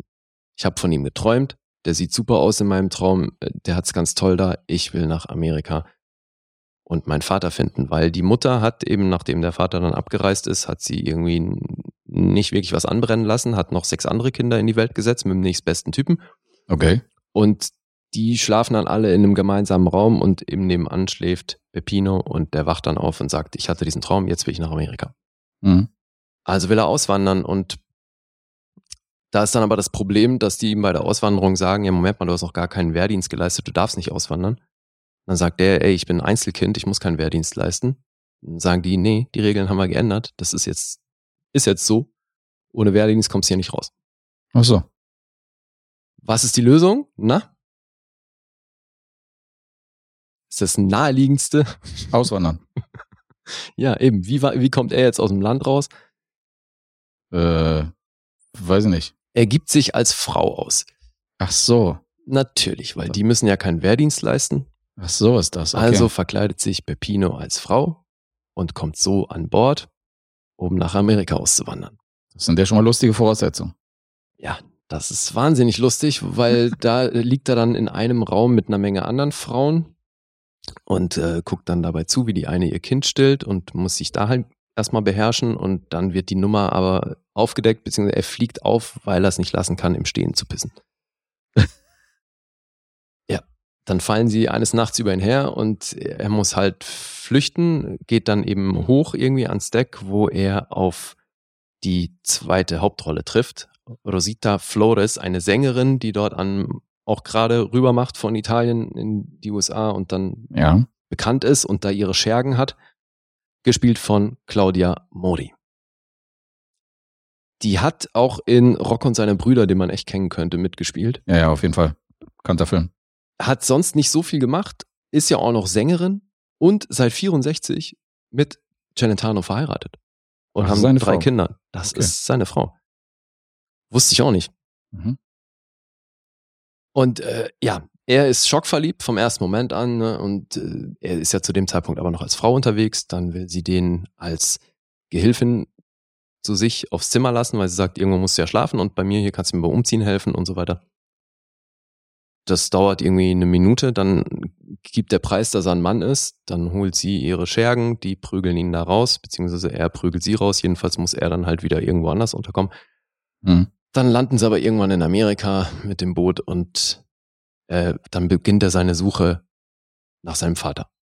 Und da macht er dann die ganzen vermeintlich lustigen Stationen durch, äh, versucht halt verschiedene Jobs, äh, lernt relativ schnell auch einen anderen Typen kennen, äh, Tony, der dann so sein Homie ist, gespielt von Lino Toffolo, der ist, äh, den kannte ich echt primär aus so anderen Genres. Äh, kennst du noch diese ganzen gab doch so in den 70ern, Anfang der 70er diese italienischen Filme, wo sehr viele Menschen andauernd relativ viel nackt sind. So, wo auch Santa Berger irgendwie andauernd halb nackt war, weißt du, so, wie hießen die denn alle, Mann? Ähm, äh, war irgendwas, wo, wo, äh, als die Frauen noch Schwänze hatten, und sowas oder wild trieben es die alten Germanen und sowas. Man kennst, die kennst du garantiert. Wild trieben es die alten Römer, kenne ich. glaub Oder so, oder so gehört. rum. Ja, das ist bestimmt auch so. Ey, also da gab es unzählige, jedenfalls in, Mhm. aus, in solchen Filmen hat der eigentlich primär mitgedacht, daher kenne ich den.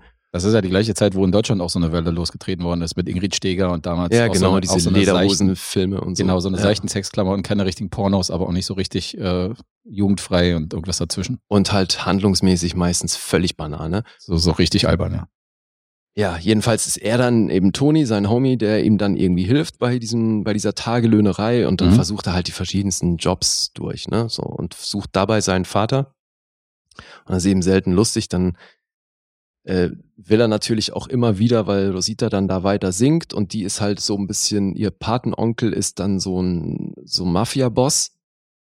Und deswegen geht's ihr ganz gut, aber das macht's halt auch für Peppino relativ schwierig, an sie ranzukommen. Aber das ist dann auch so ein ewiges Hin und Her. Irgendwann äh, hat, ist er an ihr dran, kann ihr seine Liebe gestehen und dann geht so ein ewiges Hickhack los zwischen, er muss sie davon überzeugen, dass sie ihn auch will und äh, bis sie dann zusammenkommen, ist es halt ein ewiges Hin und Her und selbst als sie dann zusammen sind, ist es erst recht ein ewiges Hin und Her.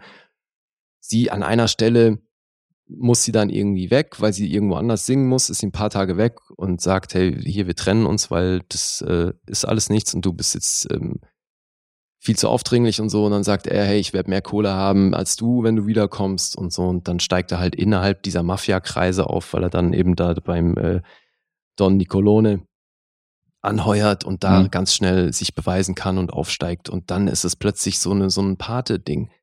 Dieser Film, musst dir so vorstellen, der Anfang ist wirklich hier The Immigrant von Chaplin. Und danach ist es, so möchte es gerne der Pate sein. Und das aber immer mit so vermeintlich lustig. Das ist wirklich, als hätten, das ist so das, das ungewollte Kind von The Kid und dem Paten. Was Das richtig denn- scheiße behandelt wird und auf Geburtstagen immer vorgezeigt wird. So. Okay, was für ein wirrer Mix auf jeden Fall. Okay. Und das zieht sich dann eben echt und ist witzmäßig. Es, es funktioniert leider kein einziger Witz. Das ist schon übel. Das ist sehr ärgerlich. Ja. Dann taucht, äh, auch als er dann noch so ein bisschen obdachlos unterwegs ist, taucht dann eine Pamela auf, gespielt von Sybil Danning, die ja auch so eine B-Movie-Queen ist. Auch ein Pornostar gewesen damals, ja. Ja, die rennt ihm dann aus irgendeinem unerklärlichen Grund, findet die ihn total heiß. Von Rosita kriegt er die ganze Zeit gesagt, wie hässlich er ist. Und die Pamela rennt ihm dann aber die ganze Zeit hinterher und er will die aber nicht. Mhm. Ne, so wo du denkst, okay, du bist gerade ein obdachloser Typ in New York und suchst eigentlich deinen Vater und so eine heiße Blonde rennt dir die ganze Zeit hinterher und bietet dir sonst was an. Die hat offensichtlich Kohle. Ist klar, dass du das nicht willst. So, ja. Er ist ein Anständiger, der Peppino. Und sein Homie, der ist dann eben auch so ein Tagelöhner und versucht dann immer irgendwelche Jobs abzugreifen und es gelingt aber nie so wirklich. Der verkauft dann einem gewissen Punkt seine Zähne, damit er Kohle hat, um was zu essen. Haha, weißt du? Okay. weil das, dann bestellt er natürlich nur Suppe und Kartoffelpüree und so, weil er hat ja keine Zähne mehr. Schisse? Ja, ja, ja. Ich, also ich verstehe, was der Witz daran ist, aber ich, ja, ja. Ja. Und, geht so. Ja, ja, eben. Und so zieht sich das aber halt leider durch den ganzen Film. Hm. Und deswegen ist es wirklich ganz fieser Mix. Und ich weiß nicht, was die hier vorhatten. Ja, ja, ja. Ja. Das Also- Abgefahrene ist, ne, wie, wie gesagt, eine Stunde 55. Ich habe es mir aufgeschrieben, die Stelle. Bei Mhm. einer Stunde 27 fährt er mal in so einem gelben Auto, was dann eben neu ist. Und da habe ich realisiert, ich kenne den Film. Ach, da hast du Ries. okay. Also, weil es ist halt so, ich war, ich war in meiner Kindheit halt wirklich viel im Tessin. War ich immer jedes Jahr mal so ein paar Wochen im Tessin bei meinem Cousin und seiner Familie. Ja. also bei meiner Tante im Grunde. Und dann haben, da haben wir halt immer italienisches Fernsehen geguckt. Und deswegen habe ich gefühlt wahrscheinlich jeden Celentano-Film gesehen, Okay. weil auf den konnte man sich halt relativ gut einigen, ne, so, weil der war halt lustig, haha, und da ist nie was groß Schlimmes passiert. Im schlimmsten Fall eben hat man Brüste gesehen. Mhm. Und ich weiß nicht, ob es das ist, aber es ging mir halt trotzdem so, dass ich durch den Film, auch so scheiße ich die Handlung fand, ich gucke mir trotzdem gerne Celentano an. Mhm. Also weil irgendwo hat er bei mir so einen besonderen Platz im Herzen. Ich weiß Er ist echt ja, er nicht ist ja warum. ein cooler so. Typ. Also er ist Natürlich, ja, ja, schon ein cooler Typ. Auf jeden Fall ist er ein cooler Typ und er ist halt vor allem für mich so ein Teil meiner Kindheit. Ja, das stimmt. Und ich bin da irgendwie knöpf, knüpft das immer noch bei irgendwas an. Ich kann es dir nicht erklären, weil objektiv ist das wirklich ein grauenhafter Film. okay. Weil den kannst du wirklich, den kannst du niemandem empfehlen, Alter. Das ist so, ey, Chaplin, gut, zu dem Zeitpunkt hat er noch gelebt, aber sonst äh, spät, Mittlerweile. später hat er sich dann auf jeden Fall im Grab umgedreht. Mhm. Weil, Alter, das ist echt bitter gebeitet an allen Stellen so. Und dann denke ich mir auch so, okay, und jetzt ist er Gangster oder was? Jetzt ist er der Pate, Alter, really? So, Das äh, klingt auf jeden Fall albern. ist es. Also er hat ja immer, er war ja immer ein bisschen albern in seinen Filmen. Ich, aber die Filme, die ich halt mag von ihm, ich weiß nicht, ob du Asso kennst zum Beispiel, wo er diesen Zocker spielt. Naja, das, was ich ja damit sagen will, ist, dass ich echt das Problem habe, wenn ich jetzt nach anderthalb Stunden im Film realisiere, den kenne ich. Ja, okay. Ich habe halt in meiner Kindheit, habe ich die eben, glaube ich, alle gesehen. Mhm. Aber das ist halt völlig ein Brei. Ich könnte die nicht mehr auseinanderhalten. Es gibt halt so Filme von ihm, die mag ich sehr und die äh, werde ich auch in Zukunft mögen. Und Asso ist zum Beispiel auch so ein Film, wo er so einen Zocker spielt. Da wischt er halt die Karten, wirft die halt so rückwärts hinter sich weg Mhm. und fängt die Karten aber wieder auf. Weißt du, das ist praktisch so, dass das Bild sofort wieder zurückgespult wurde. Das ist natürlich völlig albern, aber trotzdem ist der Film geil und lustig. Oder ähm, hier Bluff mit Anthony Quinn, wo auch so Mhm. die beiden so eine Betrüger spielen. Oder hier ähm, der gezähmte Widerspenstige. Wo Ja. Nella Mutti mit diesem Bett zum Beispiel, mit dem Traktor so, äh, wo er Okay, ja, ich Traktor auch. ans Bett hängt und Ja, ja. Katern und Nella Mutti durch die Stadt, so während Dino schläft oder Mhm. aufwacht und so. Also es sind schon, er hat schon drei, vier Filme gemacht, die immer noch gut sind, die immer noch lustig sind auf jeden Fall, aber klar ist nicht mehr alles geil. Nee, aber deswegen sage ich ja nur, ist, also er kriegt bei mir halt wirklich irgendwie, ich kann dem Film keine wirklichen Props geben, aber ich gucke mir halt trotzdem gerne Adriano Celentano an. Ja, verstehe ich. Weißt du, das ist völlig absurd eigentlich. Verstehe ich. Nur leider hier ein bisschen zu lang und äh, in einem schlechteren Film. Ja, Ja. also Regisseur war Pasquale Festa Campanile. Das Traurige ist, der Herr war schon Oscar nominiert fürs Drehbuch wohlgemerkt. Der hat die vier Tage von Neapel geschrieben und auch echt noch so das eine oder andere. Ich glaube eben bei Rocco und seine Brüder war der auch involviert ins Drehbuch. Mhm.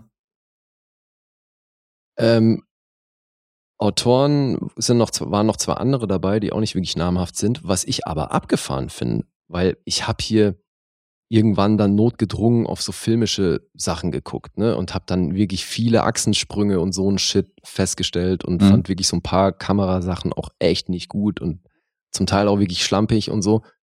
Aber klar, war jetzt wahrscheinlich nicht das höchste Budget, was so ein Film in der Zeit jemals gehabt hat.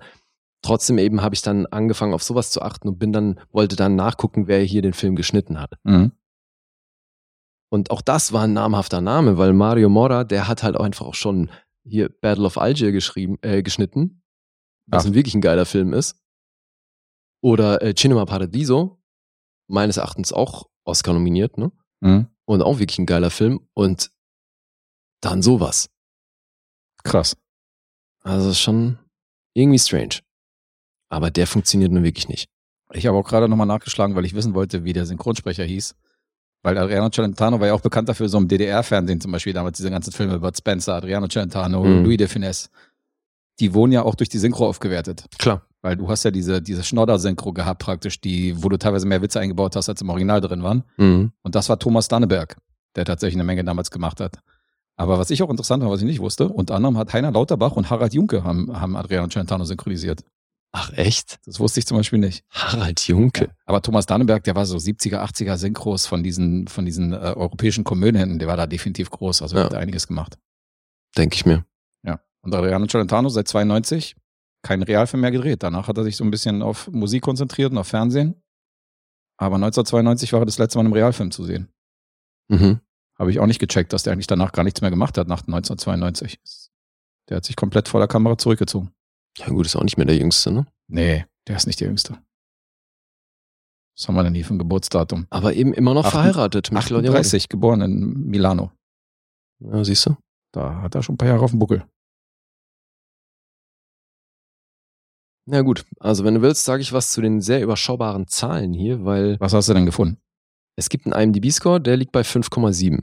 Mhm. Und das war's im Grunde schon, weil der Film hat keinen Metascore. Es gibt auf Rotten Tomatoes, wenn du in Celentanos Filmografie guckst, gibt es den Film. Mhm. Und da steht aber dabei, dass der Film No Score hat, weil es halt nicht ausreichend Bewertungen gibt.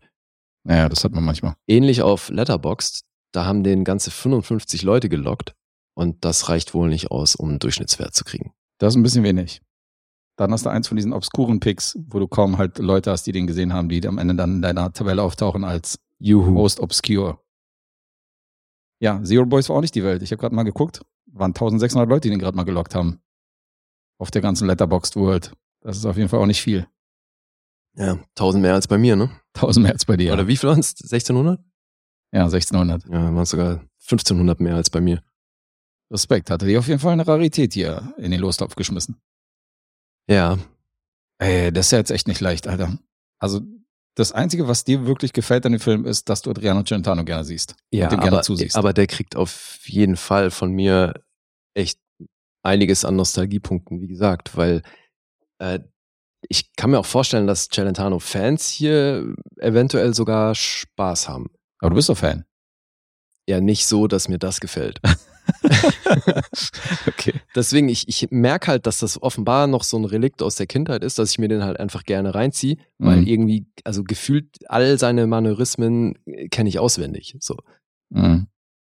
Weiß nicht, ob es das ist, aber Ich meine, guck mal, du hast deswegen, ich, ich habe hier echt zwei Augen zugedrückt. So. Okay, aber du hast die Samples von Alessandro gehört. Alessandro ist ja noch Landsmann von ihm. Bei ihm ist er Herze, italienischer, ja. großer Nationalhelde. Weißt du? Und sogar er sagt, ey, ich entschuldige mich für diesen Film, das ist wirklich Ja. kein guter und so. Ist auch wirklich kein guter. Also Deswegen, sagt ich sag dir halt nur trotzdem, ich habe hier zwei Augen zugedrückt. Hm. Okay, ich nehme die goldene Mitte und sag fünf. Vier. Vier hast du noch gegeben. Ja. Okay.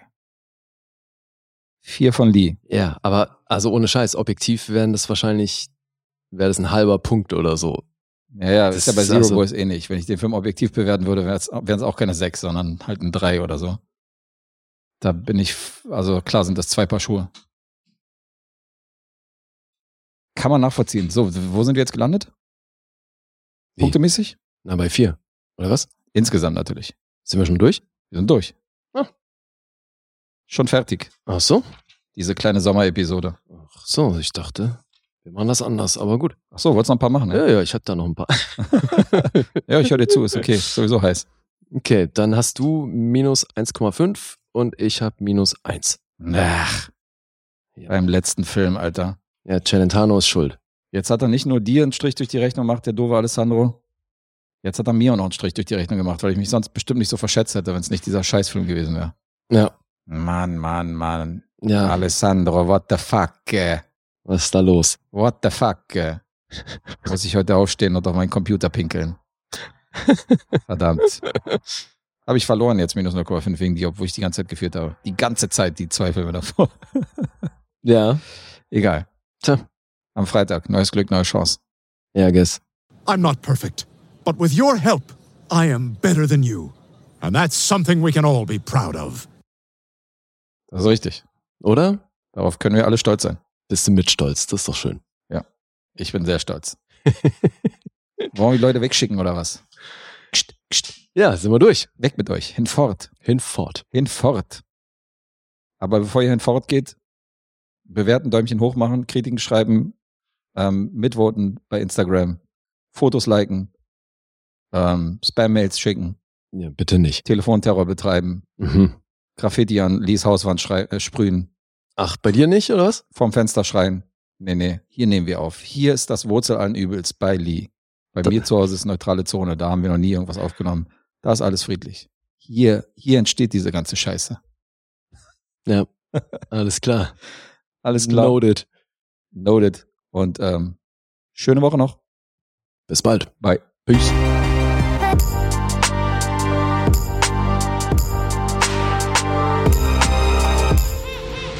Bewegt Bild Banausen.